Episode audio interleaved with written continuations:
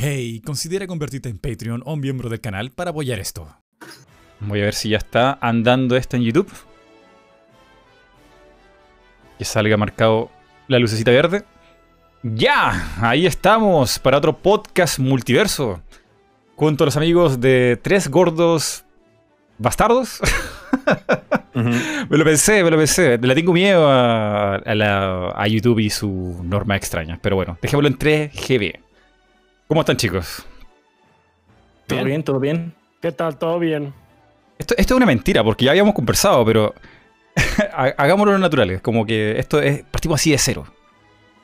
Ok. Bien. eh, aquí para que la gente nos vaya conociendo, que seguramente los conocen más ustedes que a mí, pero necesitamos una introducción aquí sobre el canal. ¿A qué se dedica los tres gordos bastardos? Mm, Una descripción ahí del, del canal. No se peleen, no Ah, se peleen, le no se peleen. escribir. bueno, está bien. Eh, bueno, pues muchas gracias por invitarnos. Antes que nada, Mighty, eh, aquí a, a tu podcast. Pues eh, somos un grupo de, de personas que pues, nos dedicamos a jugar videojuegos y hacer contenido editorial acerca de ellos. Reseñas, podcast, video editoriales, let's plays, etcétera, etcétera. Y pues sí, a eso nos dedicamos, es lo que hacemos. Así es. 10 años en YouTube, es una larga... Hay pocos canales que pueden contar eso. 10, 10 10 años aquí, creciendo, Sí, juntando gente. ya vamos por el ah, treceavo. Sí, ya vamos para el tercero. Sí. Ya Vamos por el trece, sí, sí, sí. Por el decimotercero. Ujú. Uf, ¿cuán- ¿pueden decir noviembre- cuánta- cuántas reseñas llevan ya en la vida?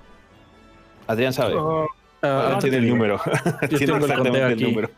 Porque ese ese es el que lleva el control por los, las carpetas de diseño, porque él es el que hace todas las cosas de diseño. Entonces, él las numera y las tiene ordenadas por número, realmente. entonces- reseñas donde salimos los tres, Mm. llevamos 318. ¡Buah! Una locura. Pero si contamos las que no salimos los tres, o sea, las y individuales, reseñas. tenemos esas 318 más 421. Oye, y es una sí se otros unos videos. Es una locura. bueno, eso habla igual de la constancia, ¿no? Ahí subiendo contenido constantemente, tratar de tener el canal lo más activo posible y manteniendo la calidad, me imagino también. Pues se hace lo que se puede. o sea, es imposible no tener días o rachas malas, indudablemente, pero se hace lo que se puede. Se trata de conservar precisamente eso, la calidad y tratar de ir modificando las cosas, mejorando en todos los aspectos que se pueda, tanto Claro. en estilo como en calidad técnica, ¿no? También. Y entre medio, agrega la otra dificultad que es sortear, bueno, los problemas de la vida que uno tiene cada uno y a nivel mundial de la salud, ¿no? Con todo lo que está pasando. Sí, sí, sí. De hecho, fue el gran reto para muchos proyectos de internet el año pasado, tratar de adaptarse y hacer todo tele. Hacer sentido. todo sí, a distancia. Sí, sí, sí. No, es súper bueno. Yo les comentaba mm, fuera aquí del podcast que me gusta y me llena como de, de inspiración ver que muchos canales que no son gringos, que no son de, no sé, Euro- Europa, donde están las cosas mucho mejor que acá, eh, pueden surgir, mantener esto de una forma de vivir de una manera respetable. Entonces, ahí tienen toda mi admiración. Qué bueno eh, de transformar esto del hobby y la pasión de uno. Eh, no sé si llamarlo empresa. La verdad es que empresa para mí es como. Como algo mucho más mecánico y sin alma, pero finalmente eso es, ¿no? O sea, es tratar de que sea un negocio sostenible. Sí. Eso es lo que a, mí me es. gusta, a mí me gusta la palabra empresa, suena como aventura. Ah, también. Una también. empresa, no, una empresa no necesariamente es un lugar al donde vas a trabajar, una empresa es una aventura. Cierto, es tu emprendimiento. Ajá. Sí, sí, no, genial, genial. Y bueno, y también con canales tan longevos, ¿no? Eh, más de una década ahí haciendo contenido. Y la gente. ¿Saben que cuando yo publiqué esto? La gente chillaba. Ustedes saben quiénes son. Lo que ahí me mandaron mensaje por, por Discord. Chillando. Que llegan hasta los tres chicos aquí. O sea, marcar tendencia, tener fans ahí. Y gente, la gente contenta. La gente súper contenta. Pues la verdad es que tenemos mucha suerte de la gente que nos sigue. Sí, contamos Es- con una comunidad eh, bastante aguerrida y, y dentro de todo muy, muy sana. Llamemos al cofre. muy comprensiva. A veces eh, por diferentes razones técnicas que tú debes de saber. A veces las cosas no salen. Así de sencillo. Mm. Así es, sí. Y ellos entienden muy bien, así como, no, no importa, pues sale mañana o pasado en tres días, ¿no? Y pues, sí, sí son los mejores, la verdad. Sí. Sí, sí, sí. La, la comunidad se llama La Banda, ¿no? Así es. Sí, son la banda banda. A ver, Sí, sí, eh, bueno, esto, esto es una buena pregunta que he hecho antes, pero la vamos a volver a repetir. Así que háganse lo interesado y como lo suspendido. Oh, eh, ¿de dónde viene el nombre? Why? ¿Por qué? Pues el, ori- el origen del nombre es como muy aleatorio. Realmente estábamos en, en el momento en que estábamos tratando de establecer eh, la identidad del proyecto que estábamos formando. Em, hicimos como muchos nombres al azar, ¿no? Eh, pero nos gustó este entre muchos otros, el de Tres Gordos Bastardos, que al final terminó quedándose porque son como muy distintivos. No son, no tienen nombre genérico acá de proyecto de videojuegos. Mm. Eh, y sentimos que se queda más grabado en la memoria por lo mismo. Es como más fácil identificar a tres gordos bastardos que a algo que tenga D-pad en el nombre, ¿no? O sea, eh, eh, no, eso pues sentimos que nos ayudó o nos trató, o en ese momento pensamos que nos iba a ayudar a tratar de, de- de- de ganar un poquito de diferencia con el resto de YouTube. Y además, pues en la época en que empezamos había como mucha influencia de los primeros youtubers de videojuegos, ¿no? O sea, cosas como el Nerd, este, Happy Video Gamer y todo ese tipo de cosas. Entonces, eh, como que también viene medio derivado de ahí, siento yo. Pero bueno, el chiste es que te Aunque- acuerdas, aunque, ¿no? está, aunque está nebuloso, porque la verdad ya pasaron 13 años y no, no recuerdo realmente la instancia o cuál fue el momento. Pero sí me acuerdo que el, que el este. Que el, que el otro, el otro nombre que teníamos este era el de Pícale Pancho. sí. Sí, ese nombre hubiera Pícale estado bueno. Pancho. También hubiera estado bueno. La Pancho, pregunta hubiera sido bueno, cuál de los tres es Pancho. Exactamente. A la cual sí, respuesta es ninguno. Ajá. Ninguno. nada Pancho ya falleció, Pancho. nosotros nos quedamos con el changarro. que en paz descanse, Pancho. que en paz descanse Pancho. Ah, qué buena historia. Pero oye, esto no también había sucedido la idea de formar el canal y todo. A raíz de que están en una reunión ahí, no sé dónde, pero jugando cartas, póker quizá, apostando la vida. Ah, sí. Sí, Sí, sí, es sí, una sí. de las eh, de, de las historias que, que- que contamos. Que básicamente estábamos en, en, eh, en la casa de, Vacaciones.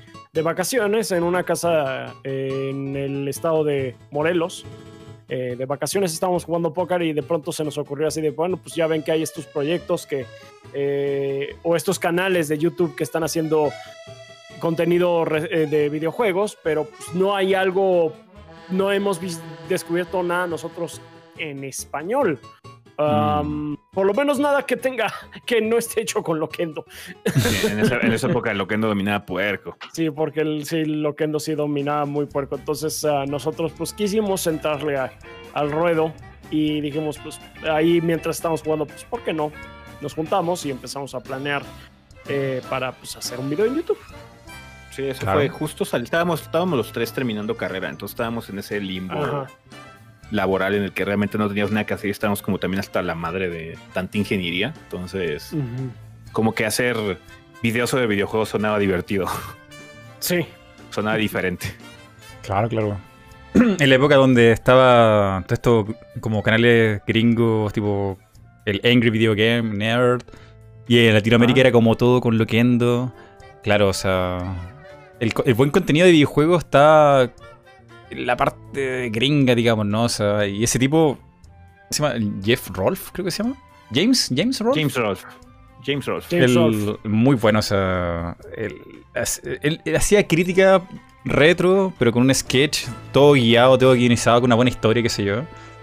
Y él, bueno, sirvió de escuela para mucha gente, ¿no? O sea, de inspiración, a mí también me gustaría contar historias. También tengo mi juego favorito, tengo que compartir esto con el, con el mundo. Esa necesidad de comunicar. También me imagino que habrá pasado por ustedes, ¿no? Hace como, me gustan los videojuegos, quiero hablar de esto, que más gente lo conozca.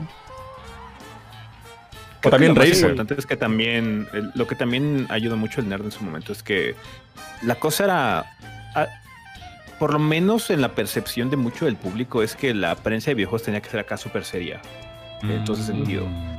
Había como una especie de torre de Babel que diferenciaba al experto en revista de videojuegos y al público. Y siento que el nerd lo que hacía básicamente era lo contrario, ¿no? Sabes que voy a decir un chingo de groserías y hablar con mi con mi este con mi lenguaje sencillo hacia la gente sobre cosas que nos gustan, ¿no? Simplemente con, contar mi experiencia, porque al final de cuentas el, término reseña la gente lo tiene muy transgiversado, la gente no sabe bien qué es una reseña eh, y una reseña es tan simple como dar tu opinión y ya, pero sienten que tiene que llevar mucho más trabajo detrás y tienes que ser como licenciado en reseñas o algo así para poder hacerlas algunas veces, ¿no? Entonces, eh, en su momento siento que ayudó bastante para precisamente eh, pues, darle el empujoncito a la gente que, ¿sabes que Yo también puedo hacer esto. Yo creo que puedo hacer algo divertido o tengo la forma de comunicarme con la gente, medio sé hablar en el micrófono, bla, bla, bla. Entonces, YouTube está surgiendo apenas.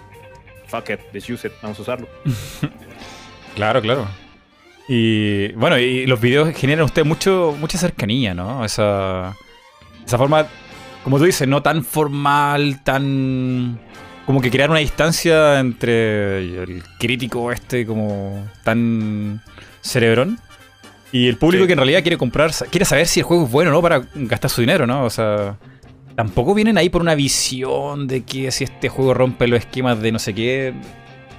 La gente quiere saber si el juego es lo suficientemente bueno para invertir el dinero y ya está, y divertirse, que también es importante. Sí, en un nivel básico sí, pero siento que también empezó así la prensa de videojuegos o lo que sería la influencia de videojuegos, pero ya evolucionó otra vez hacia el otro lado. Ahorita tenemos de hecho muchos muy buenos youtubers eh, que escriben sobre videojuegos y a pesar de que están diciendo experiencias personales, sí pueden abarcar un poquito más temas así de cómo es que Dark Souls me salvó de la depresión o por qué Celeste me ayudó con esta época difícil de mi vida y cosas así. Mm. Dimos la vuelta de simplemente decir groserías y hacer chistes escatológicos a otra vez hacer este tipo de cosas, pero aún se sienten más personales. La barrera, como ya está rota, es solamente una persona compartiéndole quizás un pensamiento un poco más elevado sobre videojuegos, que mucha gente también va a conectar con él, porque a todos nos pasan cosas malas y los juegos, como son nuestro hobby principal, nos ayudan de una u otra forma cuando estamos tristes, cuando estamos cansados, cuando estamos solos. Entonces, ha, sido una evolución muy interesante en los últimos años de, qué ha sucedido con, con esto del, del, youtuber de videojuegos, porque ha sido una, un cambio muy radical para un lado y para el otro. Mm. Sí, sí, sí, tiene, tiene, tiene razón. Eh, hay una parte humana súper importante en los videojuegos, ¿no? O sea, quien no ha estado deprimido y quiere como buscar un rincón de consuelo en los videojuegos, ahí tranquilo, sin que te moleste como tus problemas diarios, ¿no? Estar tranquilo ahí. Eh, ya que lo mencionas, ¿han tenido momentos así, un juego como que le ha marcado un momento íntimo, le ha hecho reflexionar, que le haya sacado quizás de, no sé, quizás de la depresión? Creo que ha sido constante, ¿no? Para los tres, o sea... Sí, este, digamos que vamos de experiencia en experiencia que sí nos hacen, ah, pues, eh, nos llevan a este tipo de reflexiones o o pues eh, no, nos llenan de sentimiento o nos hacen, eh, nos dejan pensando. Eso es lo padre de los juegos, ya están saliendo tantos que eh, y pues con la escena tanto de AAA como independiente em, es fácil encontrarse con un tipo de experiencia de ese estilo. A mí uno de los juegos que más me hizo en su momento em, pues entrar en la noción de que los juegos podían ser muchísimo más que pues nada más eh, blips y bloops y, disparos y, disparos y demás eh, fue Journey eh, que salió para PlayStation 3 eh, también antes que eso estaba Shadow of the Colossus y otras cosas incluso con, con historias pues, en su momento bastante sólidas como Metal Gear Solid justamente y demás Sí, sí. Me, parece, Rafa, que tú tienes una historia con tu papá con Journey, ¿no? sí, pues de hecho, eh, con mi papá, él es una persona que no, no juega. Él no juega para nada, pero eh, digamos que aprecia o por lo menos tolera el hobby por, por mi parte. Y, y y él, digamos que se interesó en el primer juego que se interesó en verlo de principio a fin conmigo, fue en Ocarina of Time. Y ah, a partir de ahí como que le enseñaba a veces alguna que otra experiencia. Le dije, oye papá, eh, cuando termine de jugar Journey, este juego está como que muy diferente. No hay nada de, eh, de violencia ni, ni nada por el estilo. Entonces se lo mostré y sí, se sentó las dos horas conmigo y se sentó dos veces a verlo de inicio a fin y sí, eh, le pareció pues bastante pacífico. La música es bast- el OST de Journey es muy memorable. A mí me, el, yo soy eh, fan del compositor de Austin Wintory.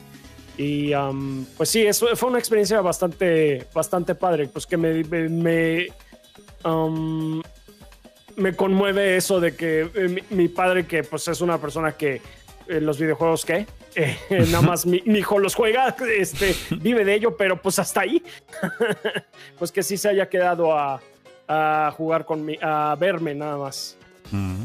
Eh, eh, me imagino que será un buen, un lindo recuerdo para toda la vida, ¿no? Ahí, Sí, sí, sí, sí, definitivamente. ¿Y lo- el resto de los chicos tendrán una experiencia similar?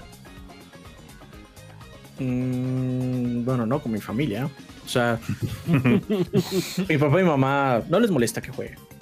De hecho, ellos me regalaron consolas. O sea, sería medio hipócrita de su parte de darme esto y decir, no me gusta que lo juegues.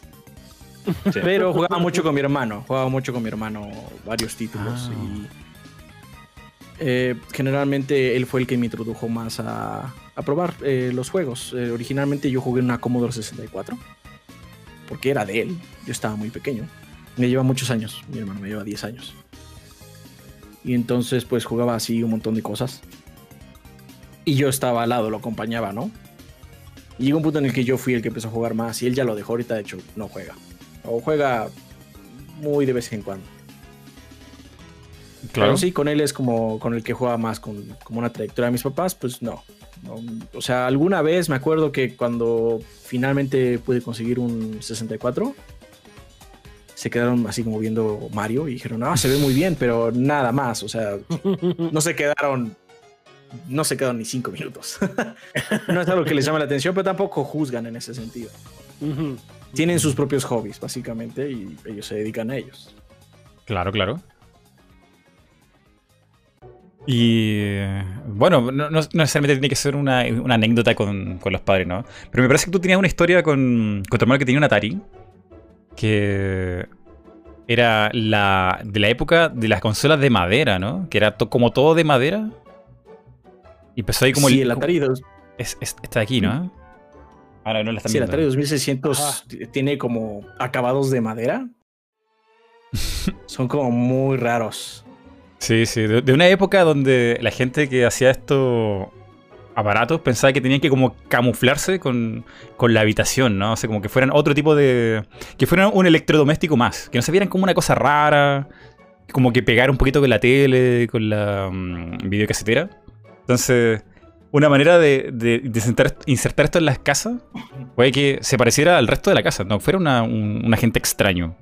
Y ahí salió el, el tema de la madera, que es como... Una consola de madera, o 70, sea, ¿no? es súper extraño. 70, siento el, el- el- este, esos acabados. Sí. Ya el que siguió, no, el que siguió ya es negro con plateado. 5200 me parece, ¿no? Mm, Creo que mm, sí. sí. Este es, este es Sí, sí, es 2600. 5200. Entonces el otro Ese es el 5200. 2600. Mm. Sí, Ese sí. ya está más. pues, No sé si la palabra es moderno, pero ya por lo menos no tiene madera. Ay, ay. Te- creo que el 2600 tenía como que mejor durabilidad, tenía componentes un poquito más, ah, Más sólidos, más robustos, exactamente. El 2600 sí, a cada rato los controles estaban presentando fallos y demás. Ese controlito, nada más la, la palanca con el botón sencillo. qué, qué- qué buen kilometraje le pudimos sacar. ¿Qué hay de cierto en esta afirmación? Rafa puede ser quizá el corazón del equipo, que puede ser el, el- la gente más humorístico, el más chistoso, el más divertido. Ah, yo creo que todos tenemos de eso. O sea, el proyecto no estaría vivo si, eh, todo- si los tres no tuviéramos el, eh, la dedicación y el corazón para seguir invirtiendo tanto tiempo y energía como lo hacemos. Sí. Es sí. que el- el- cuando tienes un proyecto con más personas, las tres personas tienen que estar poniendo de su parte, si no, la cosa se desborona. Eh, constantemente, de hecho, nos, nos comentan cuando conocemos gente nueva o algo así, eh, que les sorprende que sigamos eh, siendo una agrupación, como que ya no es común que un canal de Twitch sea manejado por más de una sola persona o algo así. Ya es mucho de personalidad de individuos y las agrupaciones son como muy extrañas porque precisamente es muy difícil, ya sea por cuestión de la vida o por egos o por lo que sea, luego los proyectos así se desmoronan y sí, tiene que haber como que respeto y trabajo de todos porque si no, pues no, no funciona como proyecto multipersona no funcionaría. Mm. Bueno, también he estado viendo aquí que tienen muchos lore. Perdón, ¿qué, ¿qué iba a decir? Ah, lo que pasa es que luego la gente tiene esta noción de que tiene que haber un líder o tiene que haber uno famoso y a los demás les va a dar envidia. Siempre nos preguntan, ¿no les da mm. envidia de que Rafa sea como el famoso? Así como, no, la banda le cae muy bien Rafa, es indudable. Ajá tiene ese carisma que les llega. Pero pues...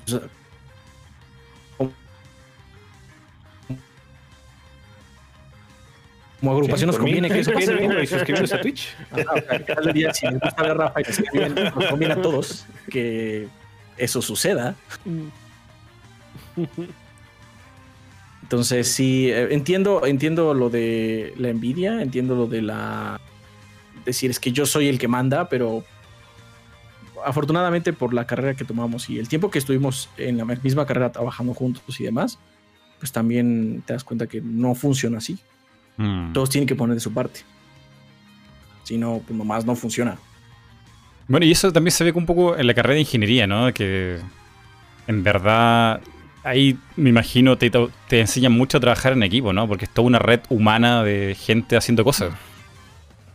En teoría, el problema es que de hecho, no sé, no sé si haya cambiado, es posible, pero en, cuando estábamos nosotros en la escuela, pues sí, te obligaban mucho a trabajar en equipos, pero la facultad de ingeniería, por menos acá la UNAM, sí luego puede ser también una pequeña guerra de egos.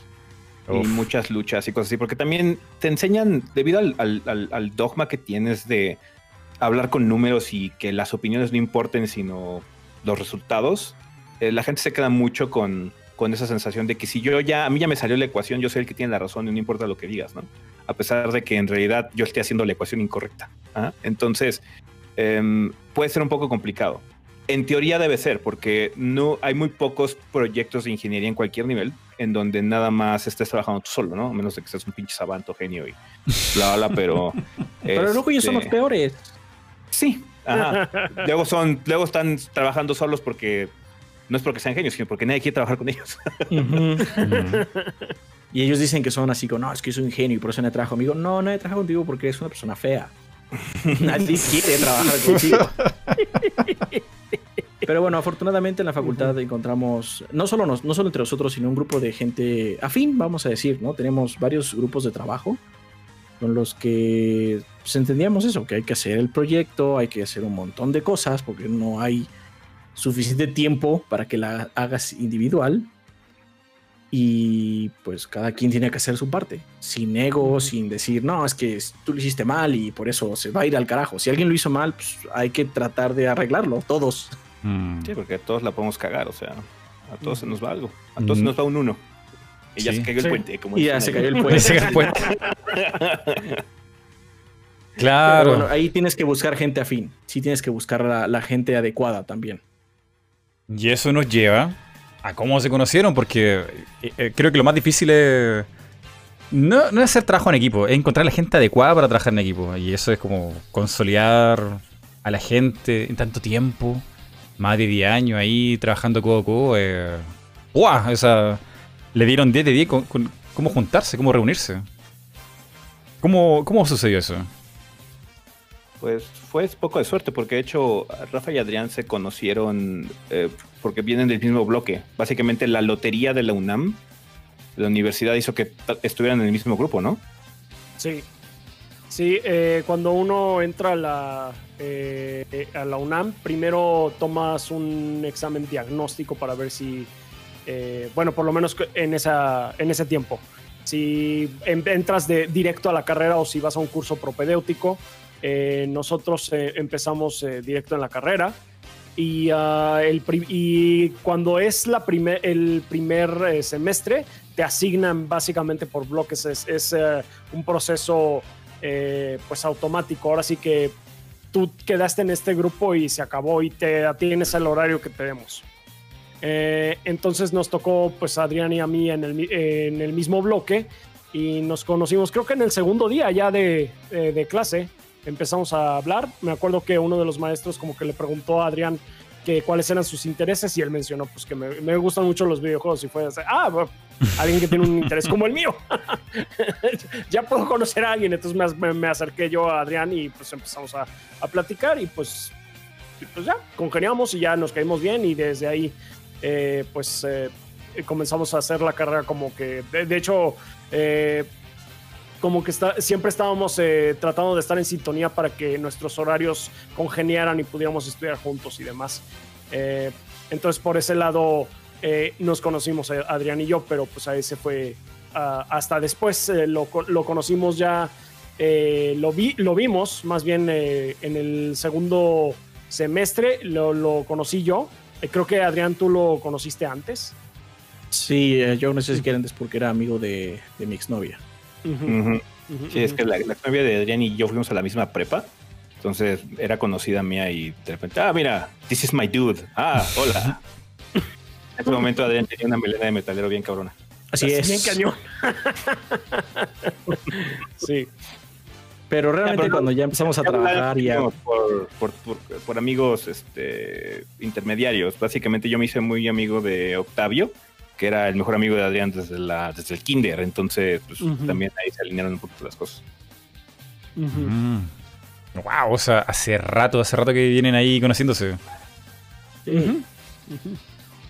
Y ahí está el canal, vivo, de pie, activo y, y hay proyecciones, me imagino, para el futuro, ¿no? O sea, hay- ¿podemos tener así como un, un- un adelanto que quizá de lo que se venga más adelante sobre el canal? ¿Hay alguna Pues idea creo loca que ahí? Lo más importante es sobrevivir todavía a la situación que tenemos de hacer todo a distancia. Pero la idea es básicamente, pues siempre tratar de refrescar la situación, eh, tanto temática como tecnológica y todo ese tipo de cosas en, en el canal. Eh, creo que ahorita lo que estamos haciendo es adaptarnos muy bien a los nuevos temas que estamos abarcando, porque ya estamos hablando, además de videojuegos, también de libros con el show de Adrián que tienes de Pira de Literatura, normalizar un poquito más o regularizar más nuestro show de anime también para platicar un poquitito al respecto, cosas así, y ver si surge alguna otra idea eh, para ver si podemos crecer, pero desafortunadamente esta situación de las pandemias nos, nos frenó a todos, entonces también frenó un poquitín eh, el crecimiento del canal o la estabilidad del canal hasta cierto punto, pero nos dio el know-how como a todo mundo de cómo hacer las cosas a distancia, ¿no? Entonces ya también por lo mismo algunas cosas que hacíamos presencial antes vamos a hacerlas a distancia porque es mucho más práctico, ¿no? Como los streams, por ejemplo, que antes el chiste, lo que nos gusta hacer es que haya dos gordos, ¿no? Uno jugando y el otro básicamente atendiendo al chat, como mínimo. Eh, entonces lo que hacíamos es que alguien venía a, a mi departamento y pues ya sea el, el que fuera a jugar o el que me fuera a acompañar y este y, pues, se hacía el stream acá, ¿no? Pero es muy impráctico, entonces es mucho más práctico hacerlo a distancia. Pero antes no nos imaginábamos cómo hacerlo así porque pues, sentíamos que quedaba mejor. Entonces, Así no había realmente la necesidad. Ajá.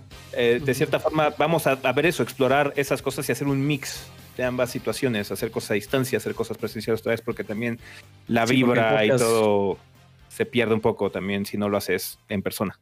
Claro. El podcast se- se- que hacemos es más fácil hacerlo presencial. Mm. Sí. O sea, nada más es por una cuestión de facilidad de edición, es mucho más fácil. No, de hecho, un, eh, un eh, show que habíamos, al que habíamos llegado con la meta de los suscriptores de eh, con nuestros Patreons era el de básicamente hacer una especie de comentario ah, acerca de X o Y película. Y ese, pues sí tiene que ser medio forzosamente presencial. Ese contenido, desgraciadamente, no hemos podido eh, continuarlo y no hemos encontrado la forma de hacerlo satisfactoriamente al día de hoy. Em, entonces sí, de- eh, desafortunadamente la situación global sí frenó un poquito este tipo de cosas. Claro, claro. Bueno, no tenemos quizá una exclusiva aquí de lo que se viene en el futuro, pero bueno, la cosa que se está trabajando para mantener las cosas que les gustan ya, las la cosas que les gustan ahora a los chicos, mantenerla ahí Sí. bien, que sigan todo Sí, bien. sí, sí. O sea, la idea también, o sea, el- el- lo que, lo que se tiene que hacer a futuro es tratar de hacer que yo también me dedique full time a esto, ¿no? Porque ahorita, afortunadamente, hemos tenido el suficiente apoyo como para que Adrián y Rafa ya vivan de 3GB, pero yo todavía no. eh, Mm. Porque pues, no, no alcanzan los números, ¿no? Entonces, la idea es tratar de hacer eso para ver si eso ayuda de que surjan más shows o algo más, ¿no? Claro, Eh, De hecho, está- estábamos platicando, por ejemplo, ahorita antes de empezar, la situación que tienen algunos otros youtubers, ¿no? De que tienen ya gente que les edita los videos o cosas por el estilo para tratar de básicamente enfocarse a nada más creación de contenido y no hacer no entrarle tanto a los fierros. Eh, tratar de lograr eso eventualmente también, ¿no? Para que el output de video sea mucho más eh, continuo y no nos quite horas que podemos aprovechar nosotros en jugar otra cosa o streamear más o en hacer otro show, para tal caso, ¿no? Ah, bueno, y eso, ahora que lo mencioné, ese sería el siguiente, la siguiente meta, la siguiente milestone, que ya estén los tres como mm, full trabajando aquí, los tres gordos bastardos, ¿no? Esa sería la siguiente Sí. meta a lograr. Sí. sí, sí. sí. Ah, Sí, claro. sí, sí. Ujú. A ver, ahora tengo otra pregunta, una muy distinta a este tema. Vamos a poner aquí un poco más serio. Vamos a poner un poco de salseo. Quiero que me digan qué piensan de... mm, A ver, de este canal. Del innombrable, reconocido, el canal de. Don Arturo. Ah, Club Nintendo. Claro. Sí, de Club Nintendo. Eh, pues, Arturo es una, es una persona muy trabajadora. Eh, Es una persona bastante amable, por más que quiera aparentar lo contrario en Twitter. En Twitter tiene una, en Twitter tiene una personalidad muy ácida, pero es porque ese es el personaje que se inventó. Sí, es el personaje Para la que se inventó Arturo. Entonces, sí, de- definitivamente en Twitter y, y, eh, pues durante sus videos, pues sí tiene una personalidad eh, súper ácida y nada más se, se la pasa picoteando. Pero en realidad, él, como, pues, o sea, el Arturo real, sí es una persona bastante dedicada, muy trabajadora. eh, que se la pasa chingándole. Entonces, Sí. pues sí, es. eh, pues sí, sí, es una. eh, eh, es alguien a quien ah, pues, eh, pues se le admira su- el esfuerzo que hace. Sí, Realmente. eh, creo que la, la- la mayor tragedia de Arturo es que se le acabó el tiempo eh, para poder Mm. hacerlo redituable y poder que, y convertir eso en su trabajo, porque de hecho también lo estábamos platicando antes, ¿no? Que nosotros realmente no, no somos un hit de YouTube, nosotros somos obreros, son, picamos piedra en YouTube. Nos, nos ha costado muchos años tratar de hacer redituable eh, el canal, vivir de esto. Eh, y Arturo es muy similar, de hecho. Eh, Arturo, Ar- es- Arturo es, de- me acuerdo que durante. eh, me parece que fue con eh, Tinokov, eh, que comentó durante una entrevista que él sí quería. eh, su meta inicial desde que inició con esto de los videos fue básicamente vivir de ello. Él sí quería ganar dinero, lo cual me parece, eh, pues, eh, muy, muy loable. Sensato. Claro, claro. Muy Sensato. sensato, muy sensato. Entonces, eh, pues sí, de- desgraciadamente no, no ocurrió eh, como él lo, lo había proyectado. Entonces, pues sí, ahorita em, pues ya le está dedicando un poco menos de tiempo porque pues oh, es padre, No, tiene pues, tiene, familia. ti- ajá, No, pues, tiene otras obligaciones. Ya tiene se le otras seas acabó el a tiempo otra- por, una porque la vida, güey. Tiene que atender a una persona, dices papá. Claro. Sí, sí. eh, don Arturo estuvo aquí también en el podcast Multiverso. eh, muy simpático. Eh, hablamos uf, de retro gaming, creo que como dos horas. Muy, muy buena charla. Y sí, una persona súper humilde y, y me cuenta eso, sí, que, que... Bueno, hay otras prioridades ahora, hay otras tareas ahora. Eso lo quita quizá que en el futuro. Quizá pueda intentarlo de nuevo, pero... Pero ahora no es el tiempo. Sí. Sí, sí, sí. Eh, ahorita no, no, no parece tener el tiempo, pero sí, eso no quita que, que cuando se- que quizás pueda volver a darse la, la oportunidad y las condiciones, que esperemos que así sea. No sé si han visto ese capítulo de Los Simpsons donde Apu se encuentra con los Beatles. Y creo que dice que era como el cuarto integrante de los Beatles. Eh, Don Arturo podría haber sido el cuarto gordo. No, porque Pues ya. la, la gente lo determina así, o sea, la gente le gusta verlo así porque hubo una época en la que estábamos como muy asociados, era así, eras como si veías Club Nintendo, veías a los gordos también, ¿no? Entonces, eh, El mismo público. le- la- sí, la gente lo asociaba mucho, ¿no? También. Eh, pero pues es que Arturo también tenía sus propias miras y sus propios intereses. Arturo, como tú dices, se enfoca mucho en, en retro gaming y no tanto en nuevo. Entonces, nosotros siempre hemos ido de cosas nuevas. De, o sea, empezamos haciendo una reseña de PlayStation 3 y de vez en cuando hacemos retro, pero nosotros sí como que vemos para adelante mucho, ¿no? Y Arturo no, no tiene esa sensibilidad, no le gusta tanto, no, no lo puede seguir o simplemente no llama tanto la atención. Entonces, o se marea. o se marea. Entonces, la perspectiva es un poco distinta en ese sentido, ¿no? Como proyecto, así como conjunto de si se hubieran fusionado, pues eh, básicamente sería igual, porque Arturo estaría haciendo su propia cosa y nosotros la nuestra, ¿no? Entonces, pues, no sé si hubiera funcionado algo. Claro, son formatos distintos. El, sí, el verdadero el verdadero cuarto gordo bastardo, si quieren decirlo de esa forma, es toda la gente que nos ayuda dentro del mismo proyecto. Que, está aquí, está Gris, Sam, Gris, sí. Que ha hecho Kid, Kid básicamente es el cuarto gordo bastardo. Sí. Es parte del que hace, hace reseñas y eso cuando nos echa la mano, porque hay veces en que estamos hasta el, hasta el gorro de trabajo y de repente llega una compañía y nos dice, ah, aquí está este juego que ni se acordaban que existía, pero aquí está. Es decir, perde, no nos da tiempo muy amablemente este, le decimos, oye, ¿tienes tiempo de hacer esta reseña para nuestro canal? Y sí, las, las avienta y las hace completamente gratis y por su propia dedicación y amor a lo que hace. Entonces, se le agradece mucho a Keith eh, el trabajo que hace y nos echa la mano bien cabrón. Tratamos de no llamarlo constantemente precisamente porque, pues, o sea, no queremos joderle el tiempo que también él tiene que dedicarle a su proyecto. Pero este sí, sí, hay un cuarto bastardo, creo que es Kid. Porque de hecho, Kid también nos acompañó mucho tiempo en el podcast y todo. Sí, ha sido como parte de la historia de todo lo que hacemos. Va nuestro nombre al E3. Sí, cuando va al E3 va el nombre de TCB. sí. De hecho, está viendo aquí que hay una petición en change.org que Kid sea el cuarto, eh, cuarto, miembro, ¿no? ¿De qué está? Pues mucho o sea, salía en el podcast seguido. Eh, cuando vivía en la Ciudad de México con eh, bueno, nosotros somos de la Ciudad de México, entonces él vivía también aquí. Hacemos el podcast juntos cada vez que se podía, era creo que cada 15 días o cada 3 semanas. Y bueno, él regresó a, a su ciudad y pues ya eso ya no se pudo, ¿no? Pero se siguió el trabajo. Sí, sí, sí. También está viendo aquí, la gente me lo está aquí pero posteando mucho. Tienen un lore ya por la cantidad de videos creo que es súper super denso, o sea, no... ¿Qué onda? ¿Por qué también es un lobo? Un hombre lobo. ¿Por qué no? Pero eh, ¿hay una razón ahí, algún chiste interno o es porque lo, requería el guion? A él le gusta hacer, le gusta a, él, a él le gustan, de hecho, eh, de que le gustan ah, de criaturas así fantásticas y demás, a él también le gustan mucho los hombres lobo.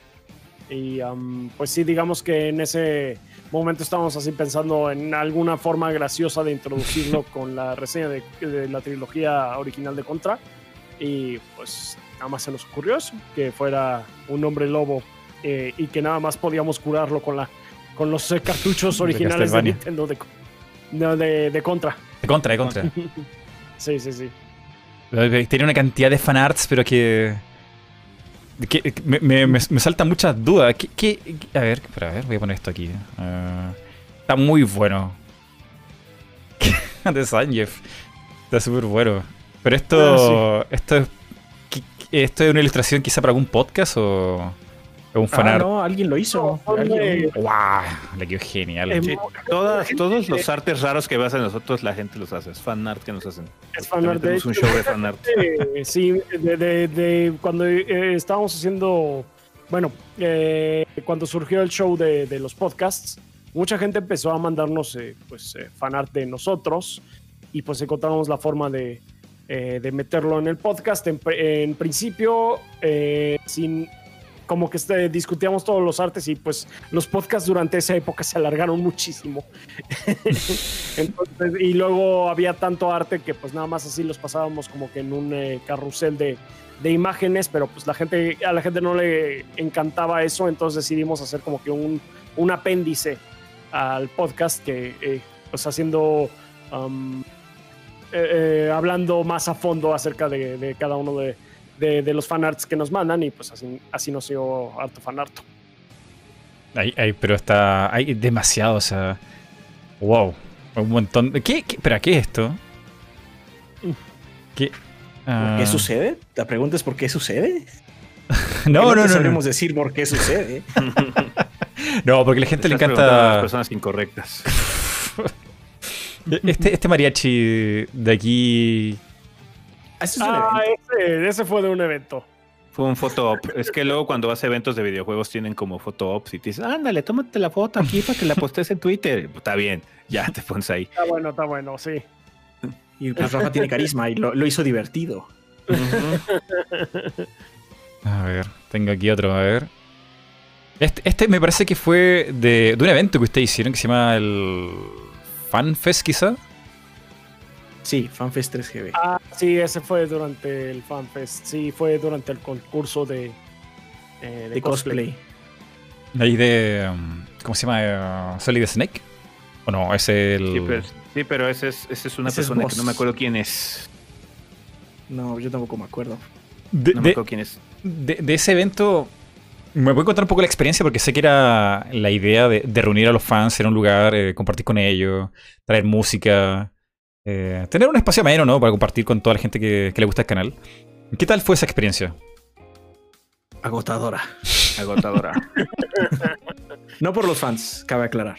Sino todo. Todo el trabajo previo. O sea, el día del ev- Sí. el, el evento fue lo fácil. O sea, el, el estar ahí fue lo más fácil del mundo, pero organizarlo todo, eh, lidiar con eh, gente de organización también, en el, en el sentido positivo, ¿no? De, de que, pues bueno, hay que trabajar, cómo se hace esto, cómo conseguir pantallas, cómo conseguir bla, bla, bla, todo este tipo de cosas es muy cansado.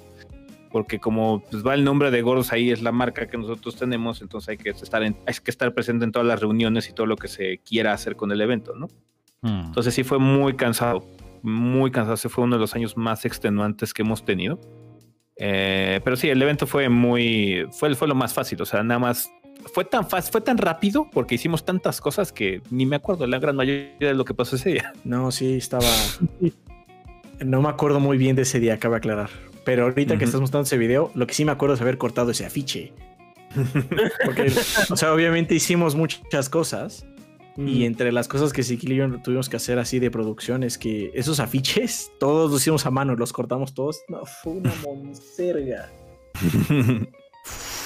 Bueno, sí, la, la- la logística de traer las consolas, tener el espacio, mm, bueno, y que la gente se- que tenga el espacio suficiente como para no estar apretada, y todo sea agradable, ¿no? O sea, ese- esa preocupación que la gente quizá no la ve en el momento, son semanas de reunión, de contactar gente y, bueno, y buscar gente que te ayude, el staff, ¿no? Estuvimos como siete meses. Demasiado. Siete meses. Fue mucho, fue mucho. Sí, ahí ese y Adrián se llevaron la mayor parte de la friega porque yo en ese momento estaba eh, en un empleo de, de tiempo eh, completo. eh, ese y Adrián trabaja, eh, durante mucho tiempo estuvieron trabajando juntos en la misma oficina y pues eh, su trabajo les da la oportunidad de, de dedicarse un poquito más al, al proyecto. Entonces, eh, durante ese tiempo ellos estuvieron dándole duro a toda la logística, a toda la organización. Y pues yo creo que ya nada más llegué la última semana o algo así, nada más para, eh, para hacer algunas sillas. y hasta ahí fue para lo que, tu, lo que, lo que pude hacer. No, debe ser agotador. Agotador. Sí, fue muy agotador. Pero lo bueno es que salió, salió todo bien. Este, a pesar de que hubo algunas bronquillas aquí y allá, porque es imposible que al- un, e- un evento, no importa qué tan chiquito, qué tan grande sea, siempre va a salir algo mal. Eh, estuvo bien. De hecho, eh, sentimos que la gente se la pasó bien. La gente recuerda muy, con mucho cariño ese evento porque, pues, desafortunadamente no lo pudimos repetir por cuestiones externas, ¿no? Eh, Pero sí, la gente se acuerda mucho porque sí se la pasaron bien. Eh, lo que queríamos es que a- a- fue- era hacer un evento donde este siempre tuvieras algo que hacer, que sintieras que tenías que tomar la decisión de en qué invertir tu tiempo.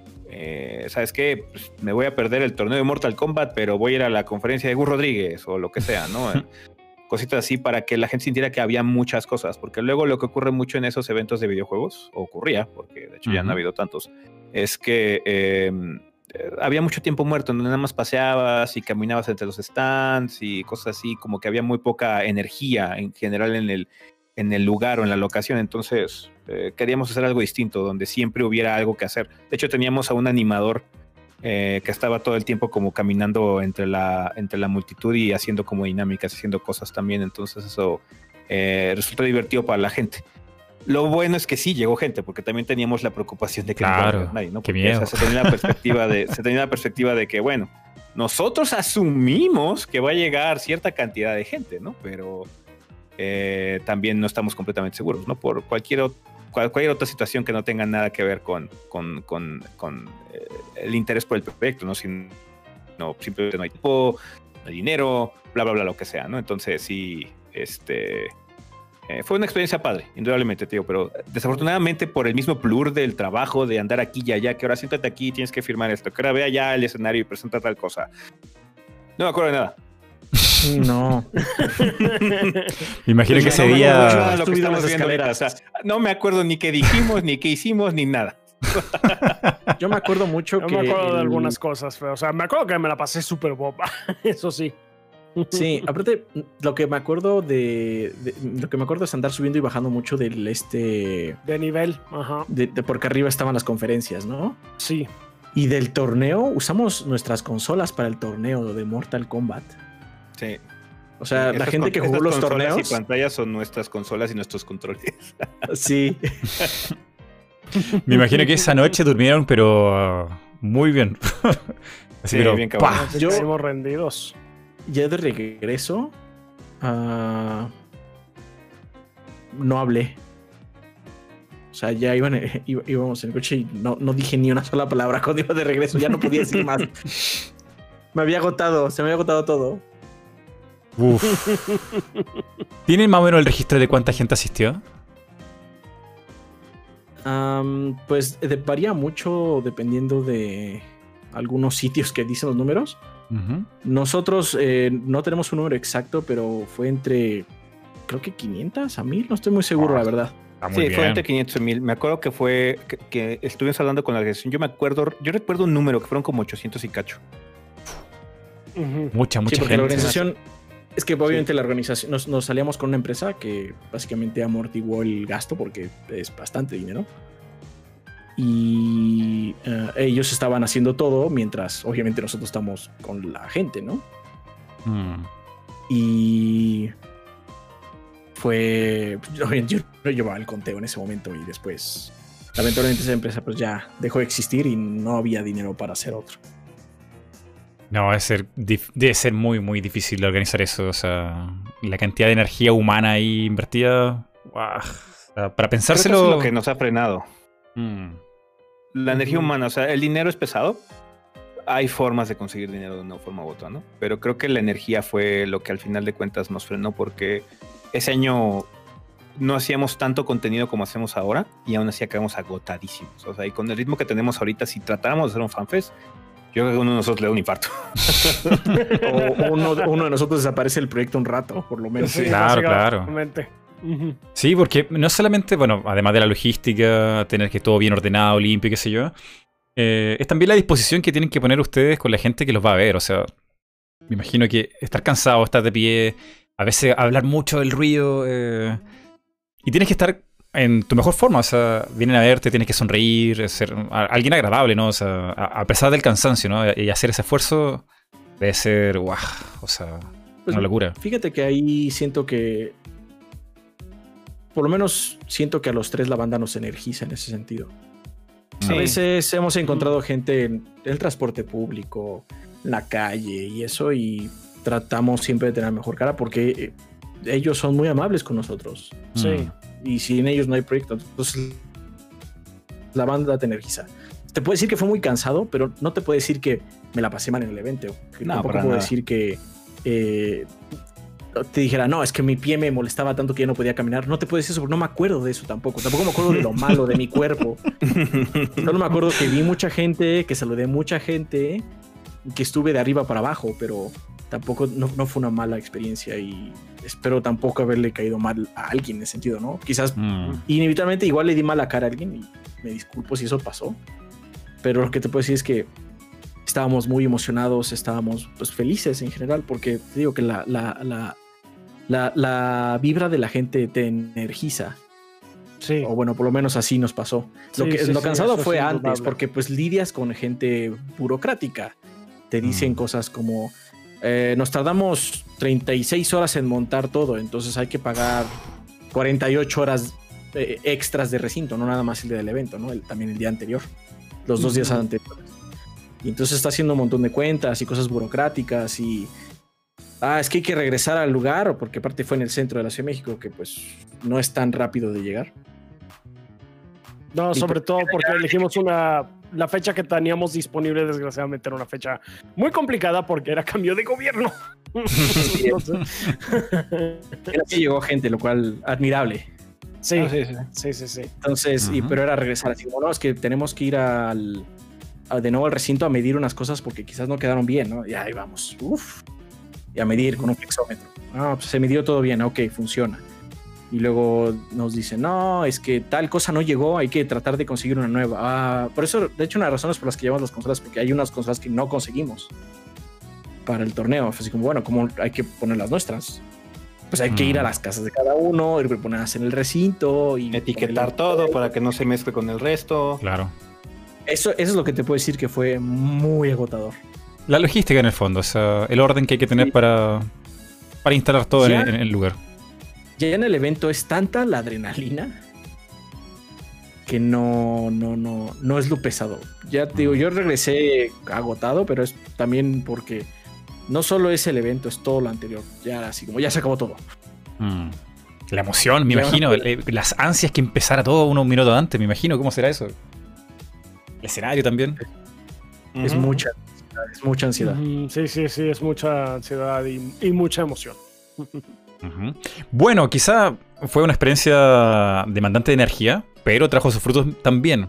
Me parece que mm, gracias al FanFest que organizaron, luego otra empresa, eh, digamos Microsoft y Sony, se acercaron ya, eh, así como ustedes existen, tienen público, hay gente que los atrae, que, lo, que los ve. Y empezaron a quizá ahí ya recibir, mm, no sé, eh, para hacer los reviews. Eh, sí, Pues- de hecho, la, la relación que formamos más fuerte ahí fue con Bandai Namco. Sí, Sí, entonces ahí fue cuando empezamos también. Y también empezó ahí la relación con Kid. eh, mucho de eso surgió de ahí también. Entonces, amistades que tenemos también de, de medios y cosas así también se, se afianzaron ahí porque una de las partes también padres que teníamos y que quisimos hacer con eh, los del comité organizador y los patrocinadores que teníamos era que también le ofreciéramos espacio a otros proyectos eh, sin costo que ellos pudieran ir y estar ahí y tener su stand y lo que sea, ¿no? Sin, sin que les costara ni un peso, ¿no? También para que les eh, se promocionaran ellos, ¿no? Eh, sus canales que hacían y cosas así, o dieran una conferencia o bla, bla, bla. Entonces, eh, mucho de eso también surgió de ahí. Y pues sí, o sea, eh, te, te legitimiza un poquitín, ¿no? Porque en, en esa época, pues, estamos hablando del 2012, eh, todavía era como muy extraño, ¿no? Eh, cuando dices, ah, es que sí, tengo 20 mil personas que ven mis reseñas, ¿no? Tantas, pero como que no te lo imaginas. Y ya que lo ves así con gente, aunque no sean Ah. las 20 mil personas, sino ves un montón de gente que está ahí y sabe las pendejadas que tú dices y cosas así, como que se vuelve más real el asunto, ¿no? Entonces también como de pura casualidad llegaron a ir algunos representantes de compañías y cosas así a ver qué estaba pasando.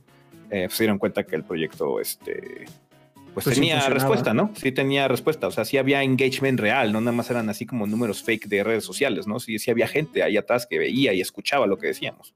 Mm, Es una buena forma de generar eh, relaciones públicas con las empresas. O sea, que ustedes también tienen su espacio, son importantes. Es un buen gancho. Bueno, y, tuvo su, tuvo su, tuvo su razón y su, su- sus consecuencias positivas, ¿no? A pesar de que no pudimos repetirlo, eh, digamos que sí fue un, fue un antes y un después del FanFest, a final de cuentas. Sí, sí. eh, una linda experiencia, me imagino que también para los fans que están aquí en el chat compartiendo aquí experiencias similares en el lugar. Tengo aquí una frase de Adrián que me gusta mucho. Que sí, no sé si la puede elaborar un Oh, poquito. no. Tan, tan, tan, tan. Esta era una frase que me gustó mucho. Si quieres sacar tu mejor video, nunca lo vas a sacar, porque te quedarás dándole vueltas y vueltas y vueltas y vueltas. Mm. Ah, ya, sí, eh, lo que sucede con tratar de sacar el video perfecto o cualquier cosa perfecta, de hecho no solo aplica para videos, básicamente cualquier cosa, un trabajo, una pintura, una canción, lo que estés haciendo, si lo quieres hacer perfecto, nunca lo vas a terminar. siempre va a haber algún error, siempre va a haber algo que quieras mejorar. Y si te tardas mucho, en algunos casos, la visión hasta cambia. Porque estuviste tanto tiempo trabajando. Mm. eh, Que tú ya cambiaste como persona. Tú ya cambiaste como persona. Entonces, si quieres hacer algo, te tienes que atrever a también sacarlo al público. Aunque lo vea una persona. Mm. Y no pensar que, bueno, es que si empiezo a hacer mi pintura, mi obra maestra y la acabo, la gente va a ser feliz con ella. Así como, no es cierto. Alguien, alguien, alguien le va a encontrar algo malo, aunque sea perfecta, entre comillas. Aunque a esa, a esa frase me gustaría agregarle algo que es algo que la gente también tiene mucho miedo. La primera vez que hagas algo va a estar feo.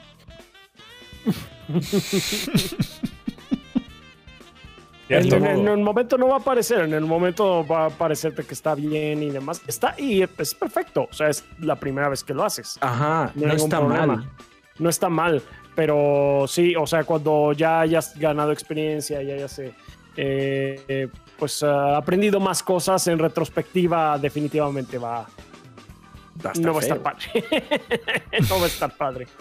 Pero Es no como por ello. ahora que como vemos a nuestras eh, reseñas de, de los primeros años y sí nos da un poquito de cringe.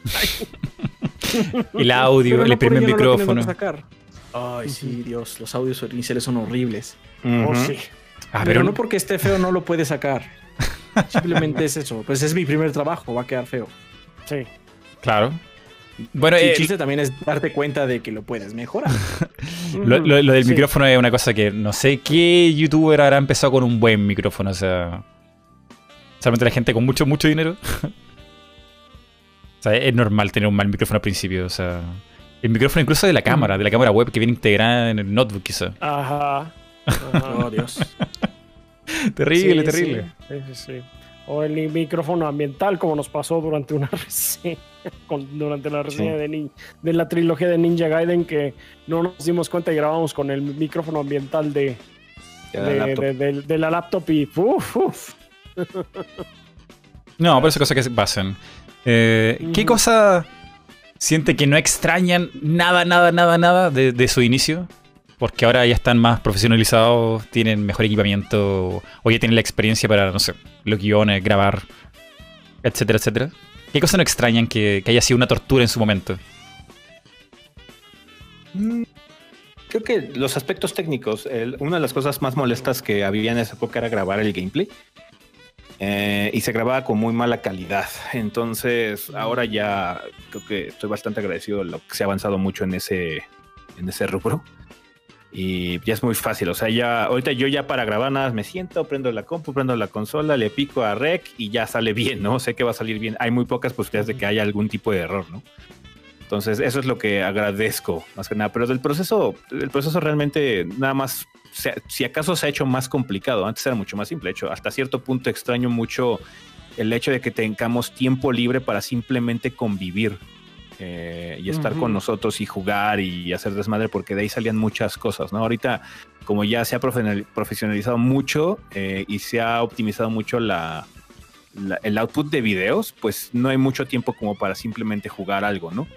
Mm. Entonces, eh, eso sería, sería, yo creo que al revés. Me gustaría tratar de hacer eso, pero el problema es que no estamos en una posición como para poder invertir muchísimo tiempo en eso, porque sería invertirlo. A final de cuentas, sería invertir en, en convivir con nosotros y que se genere eh, bromas, chistes o whatever. Sale alguna idea de por ahí también, ¿no?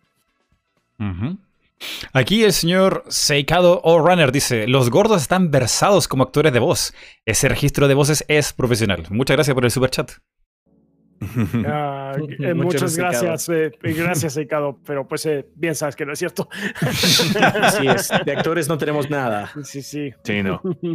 No, pero eh, hay una, hay una expertise ahí en hacer el sketch, ¿no? O sea, es súper difícil hacer humor en internet. O sea, te demora un segundo en decir la frase o la entonación, qué sé yo, y la gente no pica. O sea, no. Es muy difícil hacer un chiste Mm. en un video. O sea, Ah, y Ah, y no, aún bueno, así, de que- eh, sí. el humor es extremadamente gente que no se subjetivo.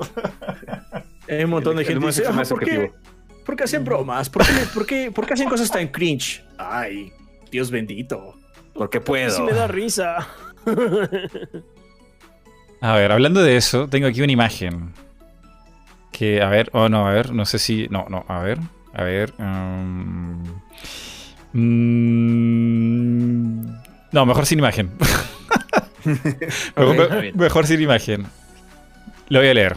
Eh, Oiga, señor, tengo hambre y frío. No siento mis pies Mm. ni mis orejas. Esos son los ángeles que te están llamando para desearte las buenas noches, Jimmy. ¿Me pueden contar el contexto de esto? Jimmy Hoyuelos. Ah, el Jimmy Oyuelo, sí, es este, pues por un juego de, eh, de, de- de administración de recursos en un eh, escenario post-apocalíptico que se llama Frostpunk. Y pues eh, digamos que esa broma salió porque eh, generalmente todas las bromas tienen origen en, en lo- en el juego, ya sea en sus fallos técnicos o en las cosas que puedes hacer del juego, por- porque Frostpunk realmente tiene eh, pocas cosas negativas eh, de donde podemos agarrarnos para hacer eh, para hacerle algún tipo de burla.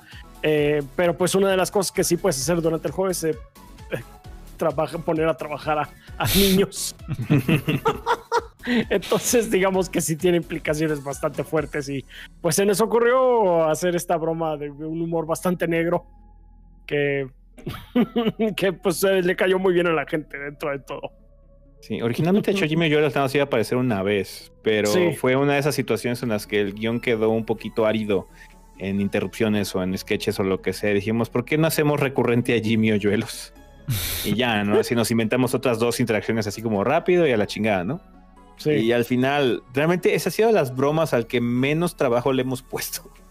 Fue muy Sí, fortuita. salió Ah, fue muy fortuita. Porque Sí. aparte los tres hablamos con Jimmy Hoyuelos. Eso Ajá. también es raro. No estuvo Sí, planeado es- así, solo, solo pasó. sí Mira, aquí la gente Porque está escribiendo. tenemos una- Sigue fuerte, campeón. Sigue fuerte, campeón. Tenemos sí. una regla no escrita, que es que uno de nosotros no puede hablar, al- no puede hablar consigo mismo. Oh. Yo soy la voz de Jimmy Hoyuelos. Ajá. Y en general, cuando hay un sketch o algo así, la persona que está haciendo ese sketch no habla con el gordo en turno. Sí, Generalmente hecho, el el, fan- fan, el fan, Adrián no habla con el fan. Es, es muy ha, ha habido situaciones donde es inevitable, pero si el fan, yo, tengo, yo hago la voz del fan, si él habla, yo no hablo con él, porque soy yo. y se nota más. Entonces es como una regla no escrita. No Sí. siempre se puede cumplir, No siempre. pero pues es, es siempre eh, hacemos lo posible por porque no crucemos diálogo con nosotros mismos. Porque no somos tan buenos actores, entonces se nota que somos nosotros. Entonces se nota que somos nosotros haciendo la voz. Sí.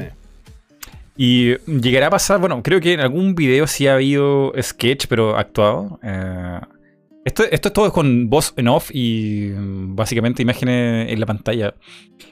Llegará a Sí. pasar quizá recrear eh, esto, pero con, no sé, con, con- con su cuerpo, con su cara, o, o va por, por la rapidez de, de hacerlo en voz en off, ¿es mejor así? Tenemos Es dos mejor sketch hacer- en Es mejor action, hacerlo en voz en off.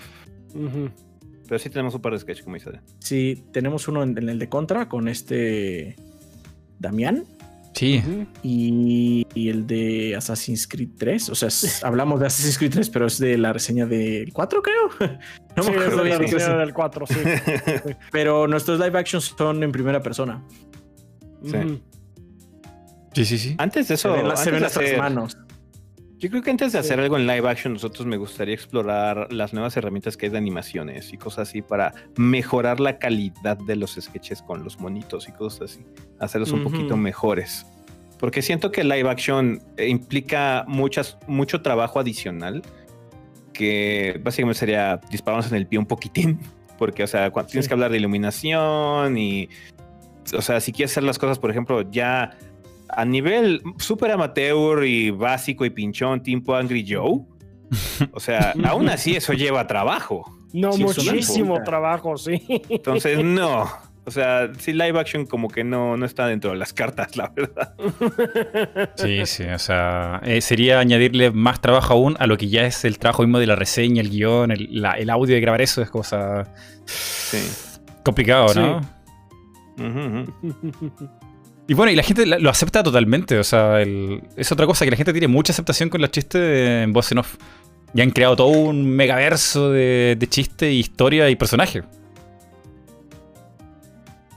Sí, Pues, Pues Sí, sí, sí, es más fácil luego. Es más fácil luego explorar ideas no siendo tú el de la reseña, ¿no? Sí, así Hmm. puedes hacer invocaciones cósmicas y lidiar con alienígenas y cositas así. O sea, es mucho más sencillo. Pero claro, si los efectos especiales de Photoshop y Adobe Premiere son gratis. Entonces, ¿por qué no usarlo? Sí. Tengo aquí una frase de ese. Atención. Mm. Tan, tan, tan. Vamos a ponerlo aquí en pantalla. Yo tengo algunas interesantes. Tenemos cosas tan horribles en los videojuegos que hacen ver otras como aceptables. En referencia a lo que son las loot boxes. Sí. Ah, ¿Me puedes Sí, contar sí, un, poco, un poco de esa frase? La, la podemos elaborar, no sé, ahora un poco con todo lo que está pasando con, con la consola actual o PC. Siento que ahorita, de hecho, eh, esa frase aplica para una situación que acaba de pasar. Eh, que de hecho fue un. Ha sido medio controversial el asunto que pasó con Cyberpunk, ¿no? Que se me hizo muy triste. eh, que la mayor controversia que hubo el año pasado fue que Cyberpunk no salió tan chido. Ok, ujú. es otro juego que no salió chido, que no cumplió con expectativas. Ajá, dime qué pinche semana no pasa eso. Y la gente ignoró muy cabrón eh, la situación de acoso sexual y abuso que pasó en Ubisoft. ¿Por qué la mayor controversia del año pasado no fue esa? Y el hecho de que Cyberpunk salió mal, puta, el infierno sobre la tierra. Entonces, em, creo que aplica mucho, pero luego en sentidos contrarios que no, que no, este, que no deberían ser, ¿no? La, la óptica luego de la situación de los videojuegos, el, el- el gamer, el público está tan ensimismado que le importa más lo que le pase a ellos a pesar de que sea ínfimo.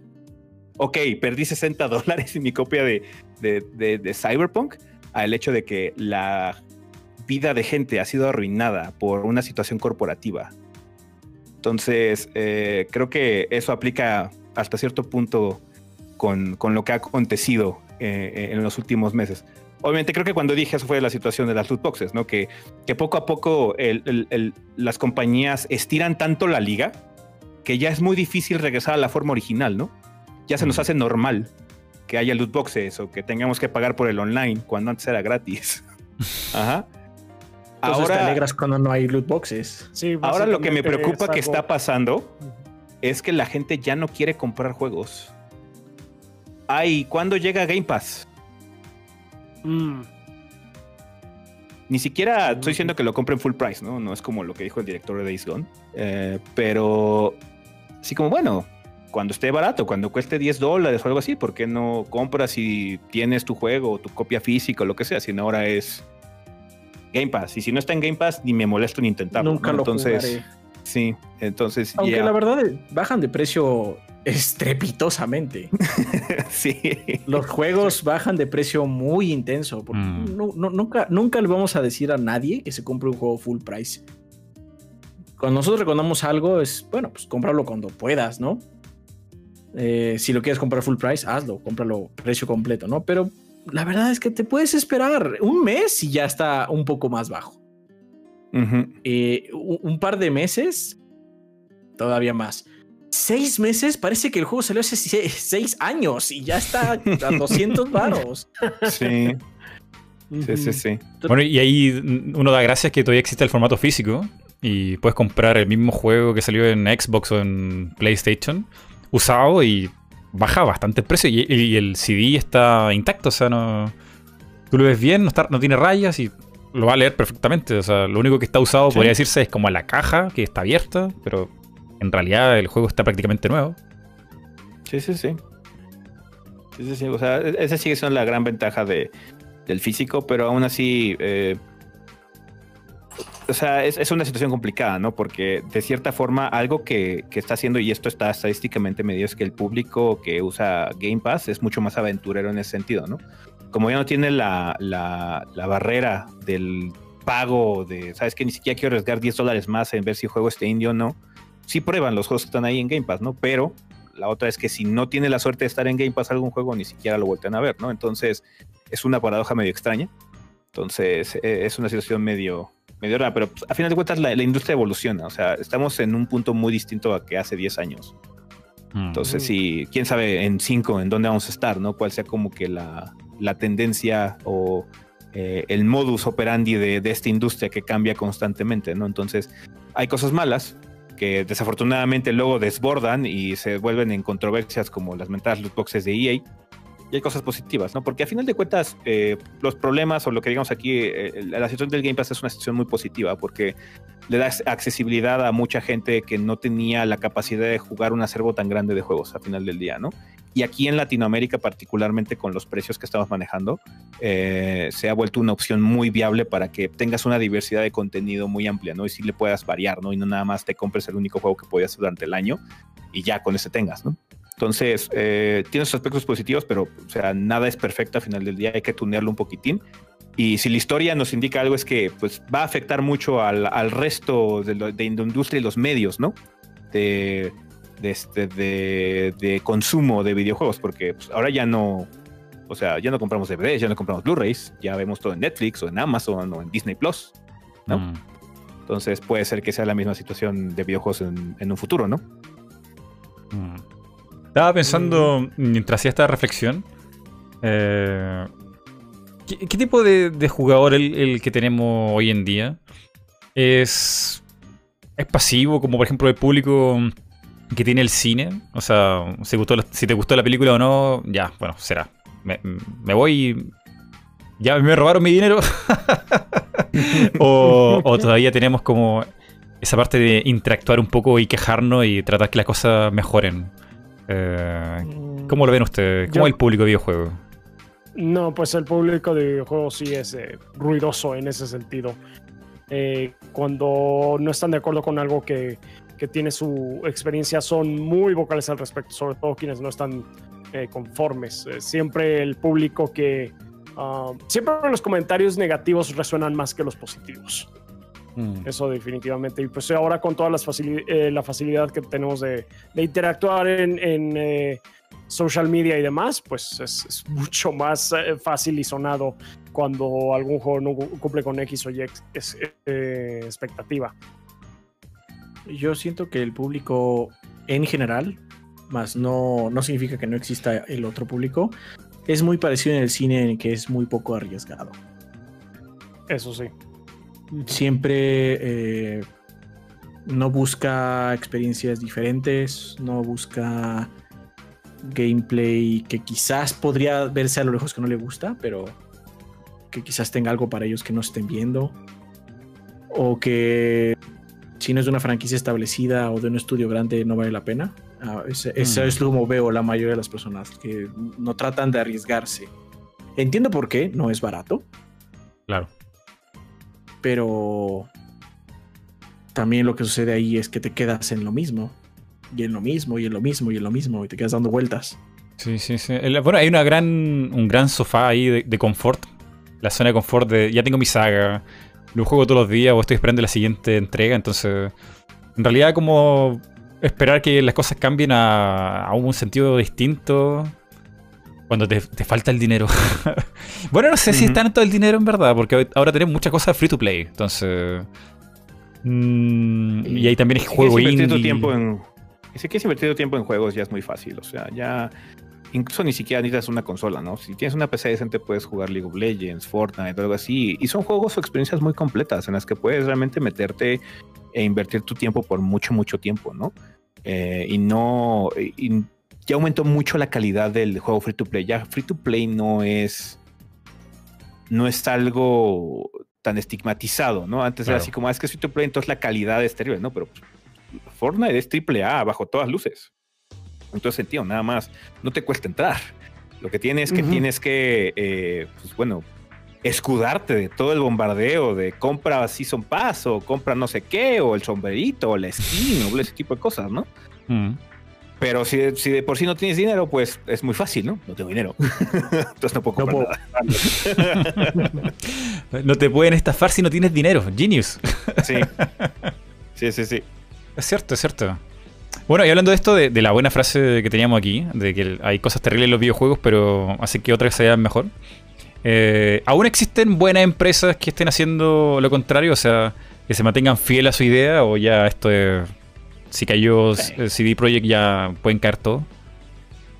CD Projekt, o sea, CD. Projekt tuvo una pifia, pero CD Projekt hace muchas cosas bien como para que lo estigmaticemos nada más por Cyberpunk.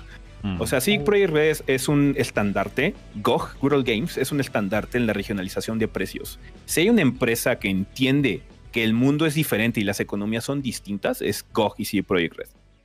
Por eso O sea- te cuesta 30 dólares una copia nueva de su juego en lugar de 60 en tu región. Y ellos fueron de los primeros que hicieron eso. Entonces, o sea, sí, hicieron, hicieron la cagotearon cabrón con Cyberpunk. Se les salió de las manos, indudablemente, pero no siento que sea. O sea, no se volvieron Activision, por amor de Dios. Sí, está lejos. Mira, Uy. ahorita en GOG puedes comprar Mortal Kombat de PC, obviamente. 1, 2 y 3, porque bueno, GOG se dedica mucho a juegos eh, retro, ¿no? Al final es Good Old Games. Puedes comprar Mortal Kombat 1, 2 y 3 por 54 centavos de dólar. Sí, sí, bueno, eh, Activision son- es como el eje del mal, ¿no? No, sí, te cabrón. O sea, Activision está muy puerco. Sí. Pero aún así, la verdad es que ah, tú acabas de decir es que están alejados de su visión. Pues que la visión de Activision, como lo dijo Arturo alguna vez, es ganar dinero. Como gano dinero, pues la gente compra COD, hermano. Vamos a hacer COD. o sea, también no, no estoy esperando eh, que que esta compañía me dé algo que no va a hacer. No estoy esperando que Activision me dé juegos estilo Super Giant Games. Sería ridículo pensar eso de ellos. Ahí el que se siente que cae más duro es Blizzard, porque Blizzard, que son parte de la misma entidad, era muy diferente. Activision no espero nada, pero que saque juegos Activision. Sí. Uy, de, de eso te quería Ah, preguntar. Blizzard hablaba mucho, muchas platitudes de que somos inclusivos y que la chingada y bla, bla, bla. Y cuando realmente la cosa se pone tensa, puta, sale lo corporativo bien cabrón. De, de eso te quería preguntar sobre Blizzard. Eh, yo le tengo mucho cariño a Blizzard de, de época ya muy, muy pasada. O sea, Warcraft 1, 2, 3, Starcraft, Diablo, los primeros Diablos. eh, una época donde Blizzard lo que sacaba era bueno, era muy bueno. Y después, creo que más o menos después de Starcraft 2, o quizá con la llegada de Overwatch, como que las cosas se notaron que ya era otro, otro Blizzard. Iba transicionando otra cosa muy rara por las manos de Activision. Eh, ¿Qué crees que le queda a Activision? O sea, ¿qué, qué, qué cree que les queda a Blizzard? Ahora, ya se fue, ya se fue mucha gente. O sea, se fue Mike Morhaime, que era el fundador de Blizzard. Imagínate, el tipo se fue, fundó su propio estudio, y lo primero que dice en una entrevista es: aquí vamos a tratar bien a nuestros trabajadores. Que fue, digamos, el escándalo que fue el año anterior.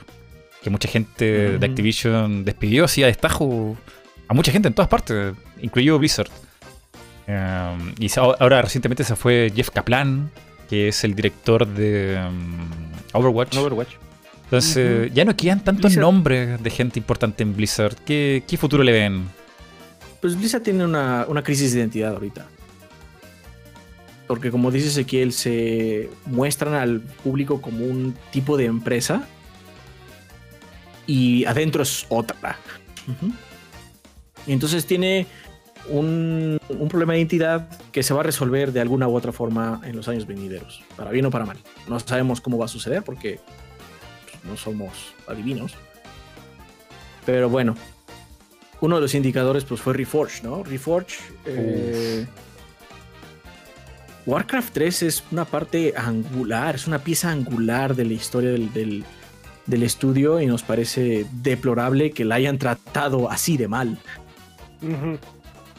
Pero por otro lado tenemos otros eh, remakes como el de StarCraft que está muy bueno. Y el de Diablo 2 que viene parece ser muy bueno, pero porque absorbieron otro estudio, Vicarious Vision, que hace muy buenos remakes. Entonces, yo siento que Blizzard ahorita se encuentra en una reestructuración interna, pero no de staff, sino de visión, misión, ya sabes, ¿no? Sí, sí. Lo básico de la empresa.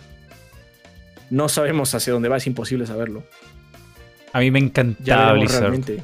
Me encantaba Blizzard del, del tema corporativo incluso, porque me imagino que saben que tienen ahí en el campus donde está la sede, tienen ahí esa gran estatua y tienen ahí grabado la misión y visión, que me- a mí me encanta eso, me, me encanta cuando una empresa se lo luce tanto. O sea, que ponen ahí, gameplay first, eh, que es tan importante para no irse en otras prácticas malas.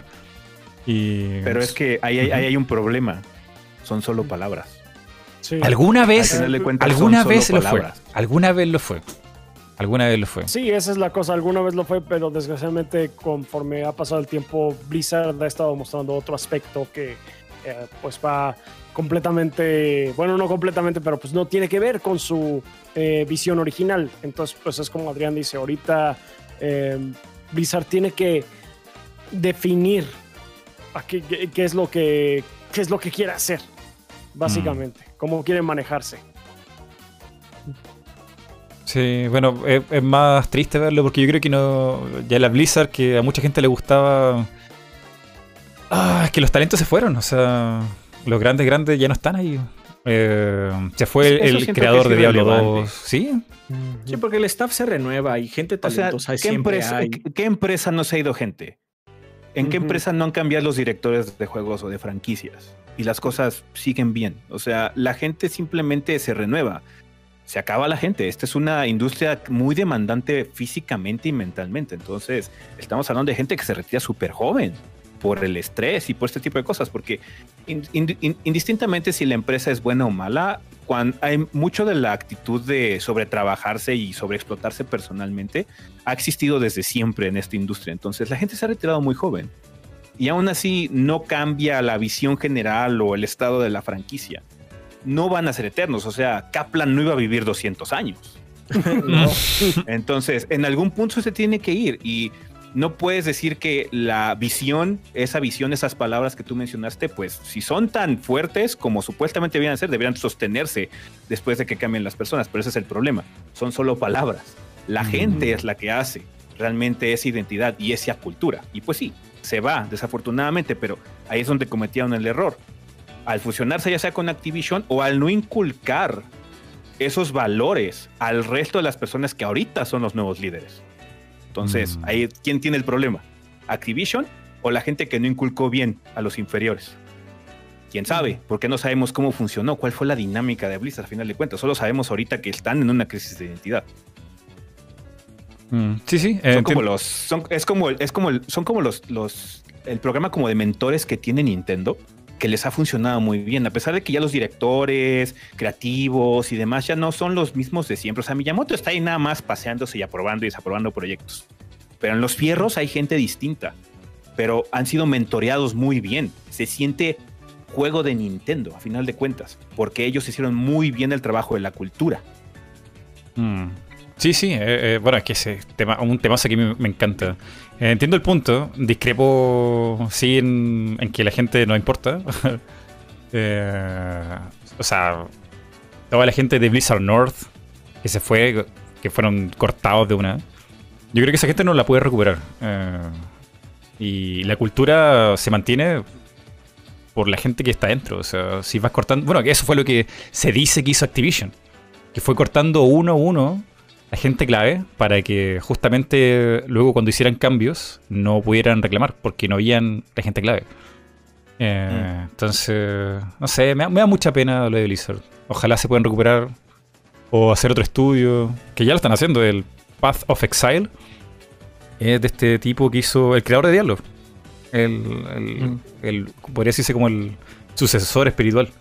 Un estudio muy pequeño, súper chico. El tipo, creo que para poder mantenerse también streamea en Twitch. Entonces, no sé. Ojalá lo puedan lograr. Ojalá puedan. Pues Blizzard O sea, ya no va a ser el mismo. Ajá, Nunca. sí, o sea, no eso ya- ese, pero- ese barco ya zarpó hace mucho. Eh, Pero pero, también- Ya. Mira, yo lo veo de esta forma. Yo disfruto mucho de sus propiedades. Me gusta, particularmente me gusta mucho Diablo. Pero nada va a quitar el hecho de que existan estos juegos viejos, los puedo volver a jugar. Ah, también, también, sí. Y lo que es cierto es que Blizzard tampoco es que sacara tantos juegos. Sí, el, Sí. el output del, viejo Blizzard era como, pues, ¿cuánto se tardó StarCraft? Sí. ¿Cuánto se tardó Diablo 3? Como más de 6 Entonces- años, mucho más. Mucho más, 10 años. Sí. Entonces, o sea, Bueno, 10 años no, pero sí como 6. bueno, bueno, eso es que fue lo, también lo que los mató. ellos. O sea, tampoco es como si estuviera siempre recibiendo información de sus juegos. Pues no. Mm. De hecho, la gente en Corea. Hay, este que dejar luego las cosas morir. Eh, porque hay, hay, muy común, hay un fenómeno muy común que de hecho también me pasó a mí. Que juegas un juego muy bueno y dices, después de que lo acabas o que lo disfrutas, dices, es que ya no va a haber ningún otro juego que me mueva así, ya no. Pero eso es una mentira enorme. Esta industria es tan fértil y salen tantas cosas nuevas todo el tiempo que es muy fácil reemplazar esas tragedias que ocurren, porque, o sea, estaría padre, hubiera estado muy padre que Blizzard hubiera estado inamovible y hubieran durado todas las personas, todos los años que hubieran durado vivos haciendo productos, hubiera estado muy padre, indudablemente. Pero si no es el caso porque la vida, porque business o lo que sea, la industria tiene tanto talento y tanta gente que está ahorita haciendo su lucha, como tú dices, el, señor Steparo Vexel, lo que sea que tienes hacia dónde voltear. No es, lo importante no es casarse con franquicias, siento yo, lo importante es casarse con juegos nuevos, experiencias buenas, por eso hay que tratar de experimentar todo lo que se pueda, entre juegos AAA, juegos indie, porque ahí salen joyitas. Sí, Diablo es muy bueno, pero como tú dices, Path of Exile está muy chido, Wolsen está interesante, bla, bla, bla. O sea, Left 4 Dead está súper padre, Half-Life está súper padre, pero ya no hacen esos juegos. Entonces tengo que voltear a ver hacia otro lado y hay cosas muy padres. Vermintide y Pro Galactic, cosas así que ocupan esos espacios. Entonces, la ventaja que tenemos es que hay mucho talento. Quizás no tenga el branding ahí de Blizzard, de Capcom, de Nintendo, de Sony, de lo que sea, pero va a haber juegos buenos, va a haber talento. Y por eso viene el hecho de que mencioné que a la gente no le gusta experimentar. Porque si no viene ese branding de las empresas grandes, dicen, no, es que es porquería. no es cierto. Luego viene de la misma mano de los que ellos aman, nada más no se dan cuenta. Ah, bueno, también está esa idea, ¿no? O sea, cuando hay un muy buen juego que ah, no necesariamente que sea un gran, gran juego AAA, pero que lo. que la gente lo, respeta. Eh, luego viene la idea de que inspira a otro juego, otra idea de juego, y eso se mantiene igual. Sí, la, industria siempre constantemente se está retroalimentando. Oye, esa idea está muy. Oye, esta idea estuvo muy buena. ¿Podemos integrar algo así en nuestros, en nuestros este, proyectos? Sí, yo creo que podemos hacer algo así. Surge una nueva idea que quizás hasta está mejor, ¿no? Y si está peor, pues bueno, ni modo, estuvo peor, pero el original está todavía ahí sigue estando bueno. Entonces, eh, Sí, bueno, y también que también esto gira alrededor del mercado. Si mientras la gente lo pida y haya gente interesada en comprarlo, se va a seguir haciendo más juegos similares, por lo menos. Sí, sí, sí. Pues bueno, y también, también lo que ocurre es que luego la, la industria se inventa sus propios sus propias tendencias, ¿no? Como lo que pasó con los juegos de survival horror que desaparecieron un tiempo ah, porque según los corporativos es que ya no vendían, a nadie le interesaban. Uf. Después llegó Amnesia y este, después llegó Amnesia de Dark Descent y, pues fue un fenómeno en internet que propulsó incluso a varias de las eh, superestrellas que tenemos de, youtubers hoy en día. Y pues, ah, no, pues mira, ¿quién diría que a la gente sí le gustan los survival horror? Pues es que nada más no salía, no había que jugar, pues así como vas a medir. Sí, sí, sí. Aquí, oh, perdón, aquí me llegó un mensaje de un suscriptor. Saludos a los gorditos y a Mighty. Yo creo que a veces son buenos los cambios de perspectiva. Nintendo lo necesita mucho. Sí, sí, Nintendo también ha pasado por un, estancamiento grande, ¿eh? Eh, pero de a poquito se han ido rompiendo esquemas, ¿no? Bueno, Breath of the Wild ahí se salió harto del, del Zelda común y corriente tenía un streak muy bueno. O sea, la época del Switch ha sido excelente. O sea, la época mala de, Nintendo fue en el Wii U y aún así los títulos de la consola eran de calidad. Sí, ni siquiera era tanto porque tuviera títulos malos, era nada más que eh, el hardware estaba muy mal hecho. El hardware estaba muy mal hecho. Sí, no, no, no, no pudieron definir bien su idea. Mm, ahora que lo menciona los chicos aquí con el super chat, eh, ¿podemos hablar un poquito de Nintendo? ¿Qué le parece a Nintendo? Eh, he escuchado por ahí que no le gusta lo que fue la 64, ¿eso es verdad? No, la gente saca de contexto. Eh, Clásico fan de Nintendo. el 64, y eso no nos van a dejar mentir, eh, fue una época con pocos títulos.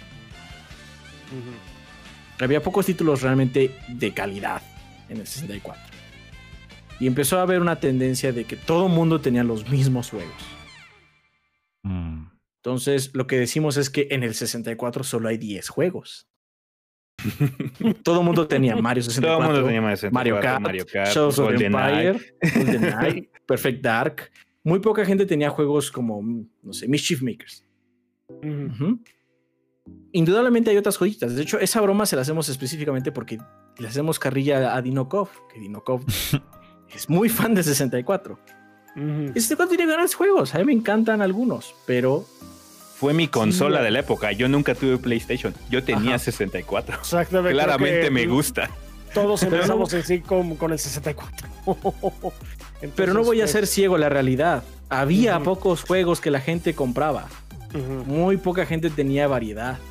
Y también salían el- cosas horribles como Quest 64. No había algún tipo de contrapeso con el PlayStation para tal caso. Sí, había entonces, juegos que eh, simplemente no, no, no, no, no existía una cosa similar. Y Ajá. lo que sucedía es que como no había mucho, eh, las revistas decían, no se preocupen porque en el 64 va a llegar, ay no sé, Hybrid Heaven. Y ese va a Ah, ser sí, el de RPG y era, y era porquería el juego. Entonces, Ahora, curioso, ahora que lo mencionas recientemente, pues de esas, yo tengo varias revistas de viejas de, eh, de varios meses y pues recién ag- agarré una de para leer de, de Club Nintendo, eh, de cuando fue el E3 en el que se presentó, eh, este Konami presentó el Castlevania 64 y Hybrid Heaven y está diciendo, Oh. no, es que Hybrid Heaven va a cumplir con todas las expectativas. oh, God. No, y el Entonces, Castlevania, de, Dios. de hecho, Adrián ha mencionado anteriormente que durante la época del Nintendo y del Super Nintendo había eh, ah, pues la posibilidad de que hablabas con tu amigo y oye, vamos a hacer un intercambio de juegos y casi ninguna biblioteca era igual eh, en cuanto a juegos. Entonces, eh, pues así fue, así ibas conociendo como que varias experiencias a través de, del intercambio. En el Nintendo 64 no se daba eso porque todo el mundo tenía lo mismo, como, están, eh, como ya comentaron. Claro, te- era, era difícil hacer juegos para la 64. Me da la impresión, el hardware y todo el material que había Sí, para los sí. desarrolladores era difícil. Ujú. Pese que, por lo que entiendo, 64 corría los polígonos un poquito mejor que la Play 1, pero el tema era desarrollarlos bien.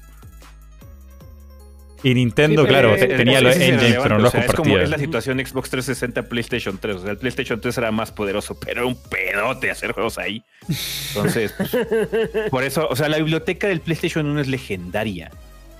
O sea, no se compara la cantidad de juegos decentes y de buena calidad que tiene el PlayStation 1. Tenías Y te lo variedad. está diciendo alguien que tenía 64. ahora bien, eso no significa que no nos guste la compañía. Nos gusta como cualquier otra. Tiene cosas muy buenas, tiene cosas que están bien, pero el problema es que en nuestra región, en particular en Latinoamérica, Nintendo pegó muy fuerte. Y entonces la gente luego no puede soportar el hecho que digas, puede "¿Sabes qué? No me gusta ningún- tanto Pikmin, lo siento. ningún tipo de nivel de, de crítica, porque si criticamos a Nintendo en algún aspecto, por ejemplo, decimos que, o sea, la Wii, a, eh, a pesar de haber sido pues un monstruo de, en ventas y demás, pues realmente no tiene una biblioteca tampoco eh, de, de juegos como ta- tan padres. Inmediatamente nos tachan de haters de Nintendo. Sí, Pues es un tema muy cansado porque no, no vamos a salir de ahí simplemente porque las otras personas tampoco lo van a ver como nosotros. Es un tema recurrente que, que se discuta. sí. ¿Sí? Que los, los comentarios sí, porque aquí, aquí en, en nuestra región, na- Ninten- eh, Nintendo y la Virgen y los Caballeros del Zodiaco, Dragon Ball, ¿no? Eh, entonces, la gente está como muy cegada en muchas cosas, así como. Yo no sé por qué la gente no está encabronadísima con el estado actual del servicio online de Nintendo. ¿Por qué no puedo usar headsets? ¿Por qué tengo que usar una aplicación de celular? ¿Por qué el- la consola no tiene un port de Ethernet para que pueda jugar más chido? Todo ese tipo de cosas. Que la gente se la come simplemente porque no conoce cosas mejores. Y ¿Por qué luego no el una- problema es... La ¿Por gente queda muy encerrada pinche- también. Porque el pinche servicio de los eh, juegos eh, de la Nintendo Switch online, de la de Nintendo y Super Nintendo, tiene más juegos, son juegos viejísimos. Mínimo que tenga todos los de Nintendo. Si hay un anuncio que me, me molesta, y esa sí es la palabra, me molesta Nintendo, es cuando dice vamos a volver a relanzar Balloon Fight. Así como, no mames, ¿a quién le importa? ¿A quién le importa? Y bueno, y si, y si hay alguien que le importa que sea fan de Balloon Fight, ¿por qué no está molesto de que pues ya el juego ya no lo tiene a partir de, de compras anteriores que haya hecho eh, eh, en otras consolas de Nintendo? ¿Por qué lo tiene que volver a comprar? O sea, la verdad es que pagar este, un servicio no tendrían que decirme, no, no tendrían que decirme que en, en- en el online está Balloon Fight, debería estar por default. ¿Qué juegos está? Todos los Mario, Todos. Fight, todos los Kirby's, por- todos los de Nintendo por lo menos. ¿Qué juegos están? Sí. Y el problema es que luego, pues sí, entonces es- me sorprende que la gente no se enoje. Mm. Hablando de esto, pues, tengo una frase aquí de Adrián, me parece que es de Adrián, que quiero que me- aquí me la explique también. Tun, tun, tun. Atención, que tiene que ver con este tema también. El problema de reseñar cosas retro es que también estás luchando contra la, la nostalgia de las personas. Sí. Sí. Eh, cuando tú juegas un juego, bueno, retro ya en, en primera aplica tiempo, tiempo pasado, ¿no? Nosotros de hecho consideramos retro cualquier juego de una generación que sea dos atrás del actual, básicamente, ¿no? Entonces, bajo nuestro esquema, de hecho, ya el PlayStation 3 es retro.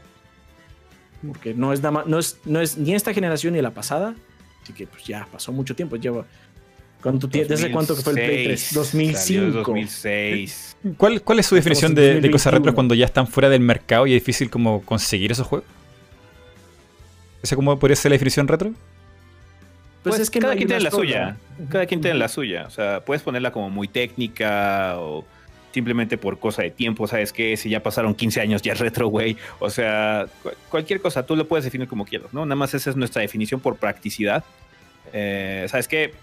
Ya estamos en la época del PlayStation 5, ya PlayStation 3 es reto para nosotros, ¿no? Y con PlayStation es particularmente fácil porque ellos iban muy ordenaditos con sus números. Entonces, eh, eh, es muy sencillo considerarlo ahí. Pero te puedes poner súper técnico con lo que quieras, ¿no? ¿Sabes qué? Es cuando mucha gente diría, ¿sabes qué? Ahora que estuvimos platicando, de hecho, algo en el podcast, ¿sabes que Ya retro es lo que no use X86.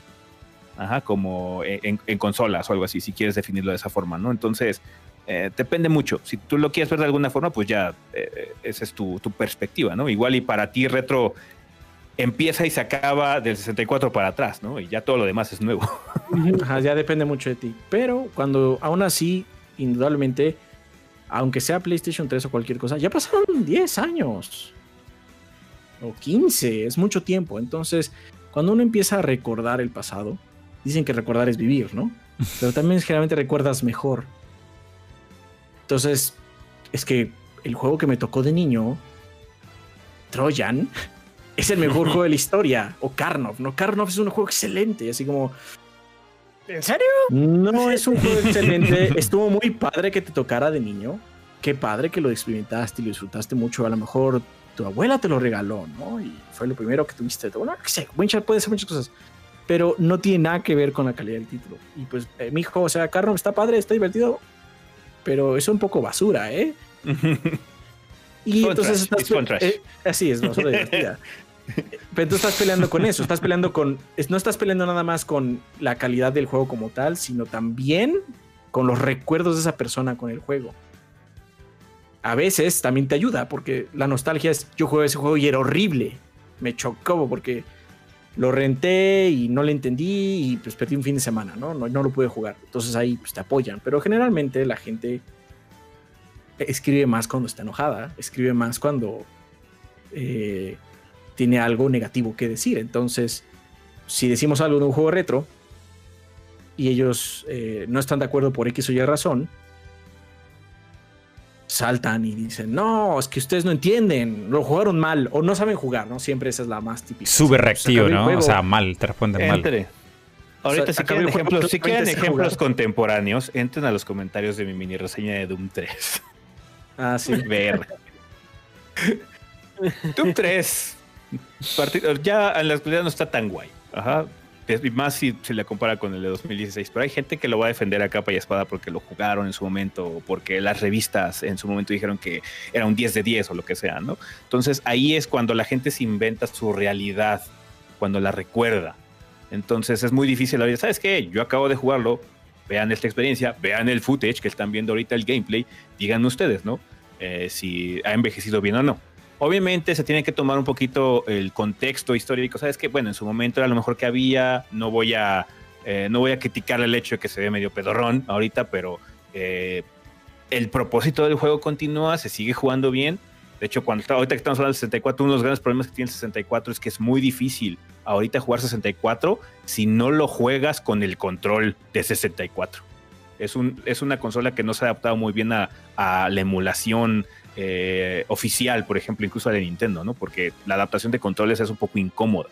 Entonces, ahí tienes que lidiar con varias cosas. ¿Qué es lo más importante? El contexto histórico, la nostalgia o el hecho de que si ahorita compro Mario 64, bueno, ya no puedo.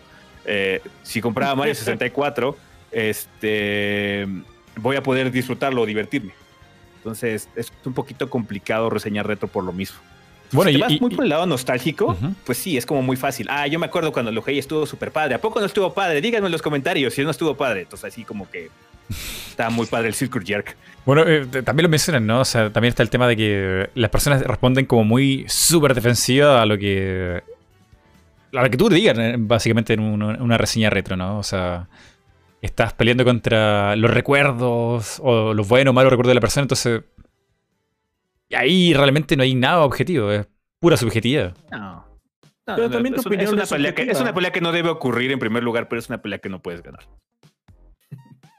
Porque, o sea, nosotros no vamos diciendo que somos objetivos. Todo lo contrario. Sí. Y pues solo es una opinión, es mi opinión. No me gustó. Mala tarde. claro, esa es la diferencia entre lo que es la reseña y quizá algo más técnico y más largo, porque sería un video de como de 40 minutos, un análisis. Sí. Sí, sí, sí. Pero está eso, ¿no? Y, eso es un, tema, ¿usted creen que es latino o en general de los videojuegos que sea con todas las personas? O sea, tú hablas de un juego, das tu opinión y como te saltan, como ese, ese meme GIF de no sé qué, qué, serie Disney es, que salen puros cuchillos, así como, dijo algo. sí. Ah, ah, eso es global, ¿eh? eso es global. Eso es global, sí. Si no, nada más es en Latinoamérica. Sí, porque pues, también se da que Latinoamérica es más reactiva. Mm, no estoy tan seguro. Yo sí veo como que todo el mundo se enoja a proporciones similares en el internet. Sí. O también, o también puede ser que la gente no entiende una broma y se lo tomen muy, muy a pecho, pero si es un chiste lo que no. No tienes por qué tomarlo tanto, tanto peso, es un chiste. Entonces. Complicado, ¿no? Dar la opinión en internet en general, parece. No, y también hay muchos remanentes de lo que hablamos al principio. Hay muchos remanentes de gente que está súper acostumbrada a que la prensa o la gente que da opiniones de videojuegos sea súper seria y te sea todo como súper portadito. Y te presento mi diploma en licenciado en reseñas, ¿no? Y nos han llegado comentarios así como: Yo creo que su reseña está a la verga porque no son serios y no nos da. Qué falta de respeto al producto. Así como: ¡Wow! ¿Qué te pasa, bro? ¡Qué extremo! ¡Súper extremo! Que hay gente muy pinche loca allá afuera. También. Al producto. Perdón, seguro que tienes acciones en la empresa, perdona. sí, disculpe usted, eh, señor empresario. No, pero volviendo al tema. Es, eh, perdón, perdón, lo, último. Creo que lo más raro de todo esto es que la gente este, tiene esta idea de que, pues, si yo me enojo, todo el mundo se enoja, ¿no? Y no es cierto. El que único está enojado eres tú o un pequeño selecto grupo como el tuyo, ¿no? Eh, ha habido reseñas donde le ha ido bastante, bastante mal al juego. podemos decir que así como, este juego no lo compre ni en barata. Y nos los envió una empresa. Y la, persona que lo envió ya vio el video. No se enoja. ¡Wow! Eso es heavy, ¿no? Pues es que no es el problema. O sea, simplemente, ah, bueno, pues ni modo. El juego por sí mismo no te gustó y se acabó. Eso es, lo único que hay. Bueno, eso es una cosa contraria que pasa, por ejemplo, en, España, que han aparecido aquí colegas en los podcasts que me mencionan lo contrario, o sea, le ponen una nota, un mal comentario y nunca más le vuelven a mandar cosas. Son son súper como quisquillosos en España.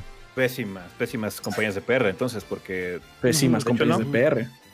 Sí, no, aquí no, aquí es lo contrario. Y de hecho, eh, eh, muchas veces incluso hemos sabido que los videos o lo que sea le llega al cuerpo gringo. que lo ven, la gente de Estados Unidos, eh, y no importa. Ah, sabes que bromearon con esto, pero es que también tenemos una ventaja muy grande con nosotros, es que no damos números. Sí, no decimos el, este número- juego el tiene número es muy, el número es muy Ah. visceral. No es hay muy un visceral, pero es una, review es una score. cultura muy boba. Entonces, te- tenemos la ventaja de que tenemos lo que llaman los gringos nuance, tenemos complejidad, hay capas en la reseña, porque todos los juegos tienen algo positivo, a menos de que seas Fallout 76. No, Sao. El último juego de Sao no encontré nada positivo, más allá de que tiene las, tiene las, tiene las voces de los personajes de la serie. Es lo único que puedo decir bueno. Eh, Esa bueno, reseña, esa reseña la vio el de Bandai. Sí. Y pues no me fue y me hizo un- una Y por culpa de eso ya no va a haber juegos de SAO en un rato, Adrián. Así como Le escaló hondo. A Adrián no le gustó. Mira, tenemos, tenemos que regresar, tenemos que regresar a la, a la drawing board. está bueno saber No, eso. ¿eh? Muchachos. Créeme que nos siguieron hablado. llegando cosas. Sí, nos siguieron llegando cosas de Bandai. Me Está bueno saber eso. Yo, yo pensé que iba a ser el mismo problema que tienen allá en España, que ponen una mala review, mal comentario y hasta luego, nunca más nos, nos volvemos a salvar. De yo pensé hecho, que también pasaba aquí. Es Pensé una explicación de por qué están tan segregados allá en España. O sea, ya- si aquí Mm. son extremos, allá en España, Dios bendito. Son súper La guerra de consolas es la cosa más enfermiza y tóxica que he visto en un chingo de rato. Se da mucho en la revista, ¿cierto? Se da la impresión como que tienen gente muy, muy, muy apegada a sus consolas en la revista. Sí. Pues yo creo que ha de ser una consecuencia también de eso. Mm. Qué Se loco. arraiga mucho, entonces tienen- tengo que hablar bien, entonces pues a la chingada, pues ya creo que soy de este bando, ni pedo. Oye, pero la, Aquí, guerra de consola es un buen no- tema. No son tan intensas. Un buen tema la guerra de consola con el usuario. Eh, ¿Usted piensa que una cosa que, que sean todas las personas que tienen ahí, no sé, niño de 12 años, tiene dinero para usar la consola, ve al amigo al lado y tiene que lucirse, sacar pecho porque tiene que no quiere quedar como un tonto, que ha gastado bien su dinero, y se arma lo- Ah, una que guerra hasta que tenga como 20 años quizás, con suerte. Ojalá. Es que ahí, ahí, ahí entra en, en- en lo mismo que dijimos hace rato de... ¿Por qué te peleas con el otro? Diga, ahorita pusiste un ejemplo muy, muy claro que pasaba, de hecho. Si Ezequiel tiene Sega y yo tengo Nintendo, ¿por qué ir a decirle a Ezequiel que su consola es porquería?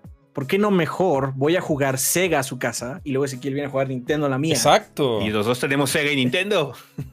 Ajá. Es que es esa situación. Ahora en línea es más difícil, obviamente, porque pues, no puedo jugar un juego en línea si no tengo el aparato como tal. Aunque afortunadamente con el crossplay que se ha ido expandiendo es más fácil. Pero no es eh, estándar, no todos los juegos lo tienen. Pero antes, cuando estábamos chavos, la gente igual se peleaba, sí, en, en el recreo, lo que sea. Estabas que tu consola es por qué, ¿por qué no vas a jugar su consola en tu casa y te la pasas chido, güey? Y propiciado por las mismas compañías. O sea, Sega does what Nintendo don't. eh, get in or get out. Entonces, pues, yep. Sí, el- el marketing ochentero y noventero jodió mucho esta industria. Sí, Sí. sí, la Sega. neta, sí. Básicamente Todo Sega. lo de la guerra de consolas y el sexismo prevalente en la industria es por puro marketing. Yo me pregunto si habrá existido guerra de consolas previa a Sega. ¿Habrá gente que peleaba con su Atari versus otras cosas? Quizás no. No creo. Quizás, creo quizás que más bien fue. Eh, quizás por Pero sí PCs, sabría eh, pero sí, está más difícil. Yo creo que eh, cuando realmente explotó todo esto fue cuando eh, Sega quiso um, entrarle a los trancazos contra Nintendo y pues eh, trató de tener esta um, actitud más, más rebelde de adolescente. Por eso Sonic es Sonic. Y, um, y, y, pues sí, el- el- su campaña publicitaria era mucho más... um, Agresiva. agresiva en un, en un eh, primer intento y después Nintendo pues ahora sí que mordió el anzuelo y también empezó a hacer eh, lo mismo, por lo menos el, el Nintendo de, eh, de, de este lado del charco. Ujú. No, una, una pérdida de tiempo horrible responder ese comentario, ¿no? Y sobre todo si tienen el video ahí. Pues que ustedes no saben la grandiosidad de no sé qué, de otra consola, es como. Ay, no sé. Muchas veces es envidia. Puede ser envidia. Impotencia Porque- por no poder comprarte todo, porque, o sea, en una situación ideal, de hecho, se lo dijimos a También. la gente cuando dice, gordos, ¿cuál sería su situación ideal de consolas? Ahorita que están hablando, ¿quieres que te diga la situación ideal? Compra tu PlayStation 5, un Xbox Series y una PC Vergas y un Switch. Ahí está tu situación ideal. Pero, es pues, completamente se irreal. acabó. Y se Sí, acabó. bueno, nada más te va a alcanzar para un Series S o para un Switch o para un Play 5 y ahí pasa a abarcar todo tu, tu, este, tu bi- biblioteca de juegos y pues sí, la gente se genera esta mentalidad tan resguardada. Es que yo tomé la decisión correcta. No puede estar mal. Esta es la consola que había que comprar esta generación. Cuando en realidad Dios. son todas hasta el final del día, ¿no? Porque todas tienen algo padre. Hasta el Mm. Xbox One tuvo cosas padres y eso que estuvo bastante chafa. Sí, no, qué terrible eso. eh, que la gente se pelee. O que abandere tanto su consola. No sé, lo que es como. Why, ¿por qué? Es que. ah. Y, y los comentarios lo peor, o sea. Yo hablo de, de todas las consolas. Y es como. ah, por favor, dejen de existir, dejen de pelear. Es como. De hecho, eh, hay mucho. eh, Me, me- me pasa mucho con la gente de España. Que se insultan con cosas que yo no conocía, no tenía idea que existían esos insultos. Pero por ejemplo, se dicen a la gente de Xbox eh, pileros. Me decía, pileros. ¿Qué, qué son los pileros? Pileros. ¿Qué es eso? Y, eh, y se insultan Güey, ¿qué porque tienen pilas, baterías. Porque el Ah, control ya, tiene sí, baterías. Porque el control tiene los- los pilas. controles. Ok. Pero Dios Ah, Wow, ok, mío. está bien. Cabe aclarar que de hecho nosotros no tenemos muchos seguidores de España y los que tenemos son súper chéveres, son súper relax. Sí. Sí. Entonces, No, pero o sea, sí. nos aguantan el hecho de que te- luego hace- hacemos stream como a las 2 de la mañana de ellos. Muy fele, muy fele. ¿eh? Sí, la gente que tenemos de España es súper cool, súper cool. Pero No, pero No también yo he visto comentarios, he visto comentarios de que dice que realmente escapan de esa situación que hay, porque la situación ahí de Ah. youtuber, prensa es como muy tóxica. Claro, muy claro. intensa. ti- Tiene sentido. como bien arraigado. Tiene, sen- tiene sentido entonces, como que tratan de buscar contenido ajeno al propio de España porque ya es como que no, se- no se puede respirar allá. Es demasiado Yo ya me competitivo había todo. así, hubiera dejado de ver contenido hace un chingo. Claro, claro. O, o te pones a ver contenido en inglés, ¿o ¿no? Sí, sí, o en inglés sí. Tiene sentido, tiene sentido. No, qué mal, pero yo creo que no hay ningún problema que haya ese- esa idea tonta de la guerra de consolas cuando ya era un niño, o sea, no, o sea, ¿quién- Ahí no quién- tienes de otra, o sea, dependes mucho del capital de tu familia. Tú no te lo puedes comprar, es si tus papás te lo compran. También. Sí. Pero que ya sea un adulto ahí, pilero, no sé, me preocupa. Pilero, pre- me cañón, preocupa. Nunca lo había escuchado. Oh, qué cosa mala. Es como, es como el insulto ese de Basic en los de Fortnite. Ah, sí. Ah, sí. O, o a lo de Nintendo le dicen cartonero, que es como, ¿por qué cartón de cartonero? Y es por, por, el- por el lavo. ¿Por el lavo? ¿Se acuerdan del lavo? Y ya no existe. Ah, claro. Ya los continuaron, Ah. sí. O sea, a ti te gustan Sí, los cartones, el- como, ¿qué? ¿Pero cómo? O sea, No, wow, está, está como muy. Desagradable, está, loco. muy es rich, está muy rich, así como. Sí. Solo hay Supongo dos productos de cartón. Y, y eso que lo- bueno, lo- los es juegos son para porque, pasarlo o sea, bien. También te dicen, oye hermano, es que este juego está súper bueno. y tú dices, no lo puedo jugar porque no tengo esa consola o no tengo ese, o no tengo una PC que lo corra. Y entiendo, porque también eh, el internet pues te bombardea. No es un día de, oye hermano, el juego está bueno, es semanas de, oye, es que esto está buenísimo, ¿por qué no estás compartiendo esto con todos? Y es porque no puedo, y entonces se genera odio. Porque aparte es un odio de no lo puedo conseguir, no tengo el dinero, no tengo la oportunidad. estoy excluido de la fiesta, entonces Seguramente excluyen no está unos tan bueno. tarados. Y entonces, pues sí, entiendo porque de dónde viene lo. Lo entiendo bien, pero pues también simplemente es tratar de tener la cabeza fría. Si ni modo, pues no, no va a tocar, ¿no? O voy a tratar de ahorrar. De hecho, muchos, eh, mucha de la banda dice, voy a empezar a ahorrar para ver si lo puedo conseguir, ¿no? Y eso es quizás algo más sano. Sí, o sea, lo compro en dos años cuando cueste 10 dólares. totalmente. También es eso, porque no necesitas, no necesitas comprarlo el día uno. ¿Qué demonios? Es mucho más razonable que ponerse a pelear con gente en internet que no te conoce. O sea, una locura. Y esto está para pasarlo Las bien. nalgas peludas de España pensó lo contrario entonces tengo que arruinarme el día y pelear con él. Pero eso, ge- gente que está escuchando el podcast, los videojuegos están para pasarlo bien. O sea, por favor, busquen desahogarse de- con otra cosa, no sé. ¿Para qué escribir Biblias? O sea, eh, Twitter es horrible, o sea, Twitter es... Tú pones Nintendo y no, o, o PlayStation o lo que sea y es como... La gente se pelea ahí todo el día. Sí, Es horrible. sí, sí. Ah, sí. Es la humanidad hecha red social. Pero bueno, yo creo que eh, canales que se centren en hacer como cosas divertidas, informar, lo que sea, están ahí para que la gente disfrute, se entretenga. Esto es diversión, o sea, no hay que perder el foco. Y ahí. Como esto, conocer gente nueva en un podcast, ¿por qué no? No, mm, no centrarse en que esto es lo mejor del mundo, qué sé yo. Abran la mente, chicos. Por favor. Amén. A ver, llevamos una hora 54. Estamos como mm, cerrando ya esto. ¿Tenemos un poquito, un ratito un poquito más? ¿O ya está en yo? Podemos cerrar como, como tú tenías planeado. Vale, vale. Tenemos, tenemos unos minutos entonces. Eh, ¿Cómo ha estado el podcast? ¿Ha estado fluido? ¿Han estado incómodos? ¿Cómo ha estado? Y la gente de aquí en el chat que también responde. ¿Cómo le pareció el podcast?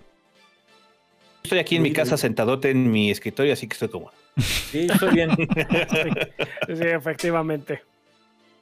No, qué bueno, qué bueno. aparte, ya estamos acostumbrados a esta situación como de distancia, entonces ya es un poquito, digamos que ya entendemos más la etiqueta, porque antes cuando hacíamos este tipo de cosas, como también tenía que ser a distancia o algo así, pues era un poquito más raro, porque nosotros siempre estábamos muy acostumbrados a hacer las cosas en vivo.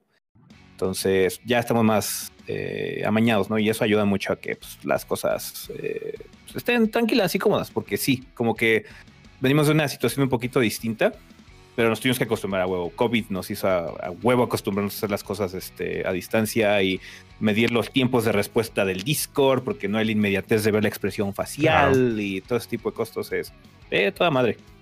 Sí, sí, sí. Todo chido. Bueno, y también está la otra opción de que esto fuera un tren del cringe. O sea, es que es muy difícil, por lo menos para el que maneja los podcasts, eh, dirigir tres personas distintas. O sea, conocerlo aquí y hablar es como. También me ha pasado que es un reto, o sea. Pero no, no. Todo chill, todo relax. Aquí conversando. porque también tenemos fama de ser como gente un poquito difícil, pero no en el sentido de, que somos así como mamones, sino que descarrilamos. Luego nos, vamos muy cabrón, nos descarrilamos muy puerco. No, no. O no sé, ¿qué piensa la gente en el chat? ¿Ha estado aquí eh, descarrilado esto? Yo, yo, creo que no. Ha estado agradable conversar con gente que le gusta los videojuegos. Mm. Y a una pregunta aquí clave. Chicos, eh, ¿le interesaría con el tiempo, sí, o sea, más adelante, cuando esté en la agenda y ojalá sin problema con como el corona, eh, repetir, quizá. No les digo que ahora, pero futuro, futuro lejano podría ser. Sí, claro. Sí, claro que sí, como no. Obviamente, ya sabes cómo lo manejamos ahorita con tiempo y pues, si, si, la situación lo merita de que tenemos un espacio, pues claro, se, Sí, sí, se entiende. Sí, sí, no, Créanme que mi intención no es molestarlo con el tiempo porque sé que están ahí, pero a pulso trabajando para que salga todo adelante. Entiendo completamente. Ahí buscamos un espacio ahí con mucho tiempo, a ver si, si se da para conversar de nuevo. Porque me da la impresión que a la gente le ha gustado mucho el podcast y Sería bueno repetir esto, ¿no? pues sí, pues sí. Claro, claro. Oh, es una buena idea con Don Arturo. Pero ahí sería un desmadre, o sea, habría muchas personas. Pero vos, pues, vamos a preguntarle a Don Arturo quizá. ¿eh? Así coincidimos. Sería divertido. Ya hemos hecho podcast con Arturo también y, y pues eh, ya nos, ya nos conocemos, entonces sería bastante eh, normal, de hecho, yo creo. Sí, no, él, es muy simpático. Eh. Yo me lo imaginaba con mucha más energía de un Arturo por los videos, pero en realidad es una, persona mucho más pausada. Eh. Uy, no. De bajo impacto, de bajo ah, entonces. sí, sí, un poco, sí, low energy el Arturo, sí. Sí, sí, sí, sí. Bueno, ya, no les quito más tiempo, chicos. Muchas gracias por estar aquí en el podcast. Espero que hayan pasado un buen rato aquí con las preguntas, ahí respondiendo cosas para los chicos que les gusta el canal, a los fans. Y también un poquito ahí de conocer cómo está la actualidad de los videojuegos. Eh, se lo agradezco mucho, ese Adrián, Rafa. Eh, y nada, nos veremos en el futuro. No, pues al contrario, gracias a ti por invitarnos. Ah, ok. no, pensé que iba a decir algo, eh, pensé que era turnar, pero bueno. Eh, no, sí, sí, es que puse esto de mute sin querer. Muchísimas ah. gracias por este, estaba hablando también después de Rafa y no pasa nada. Muchas gracias por invitarnos. Eh, generalmente hacemos podcast más bien con gente que conocemos. Bueno, para la banda, lo que no sepa, no, no habíamos interactuado nunca, ¿no? Pero estuvo muy, muy grato. Sí, sí, Ujú. lo fue. Eh, estuvo bastante fluido y, de hecho, me sorprende lo de las frases, la verdad. Ni yo me acuerdo luego de las mierdas que decimos. No, pero ahí la cita, la cita. No, gracias chicos. Gracias a la gente ahí en el chat por acompañarnos. Recuerden que esto lo pueden tener en unos meses más adelante en Spotify o si lo tienen en Patreon, lo subiré el próximo mes. Que lo pueden escuchar ahí. Y si no, bueno, lo pueden escuchar gratuitamente aquí en YouTube y en Twitch. Pero para tener el archivo ahí, lo podrán tener en Spotify o en Patreon. Eh, nada, nos veremos ya en el siguiente podcast. Cuídense chicos. Adiós, adiós, adiós, adiós, Bye. adiós. Hasta luego. Bye. Hasta luego. Bueno, aquí donde quedan 10 segundos de aire, donde aún no corto. Em, Adrián, ¿es cierto que te gusta Mimei? Ah,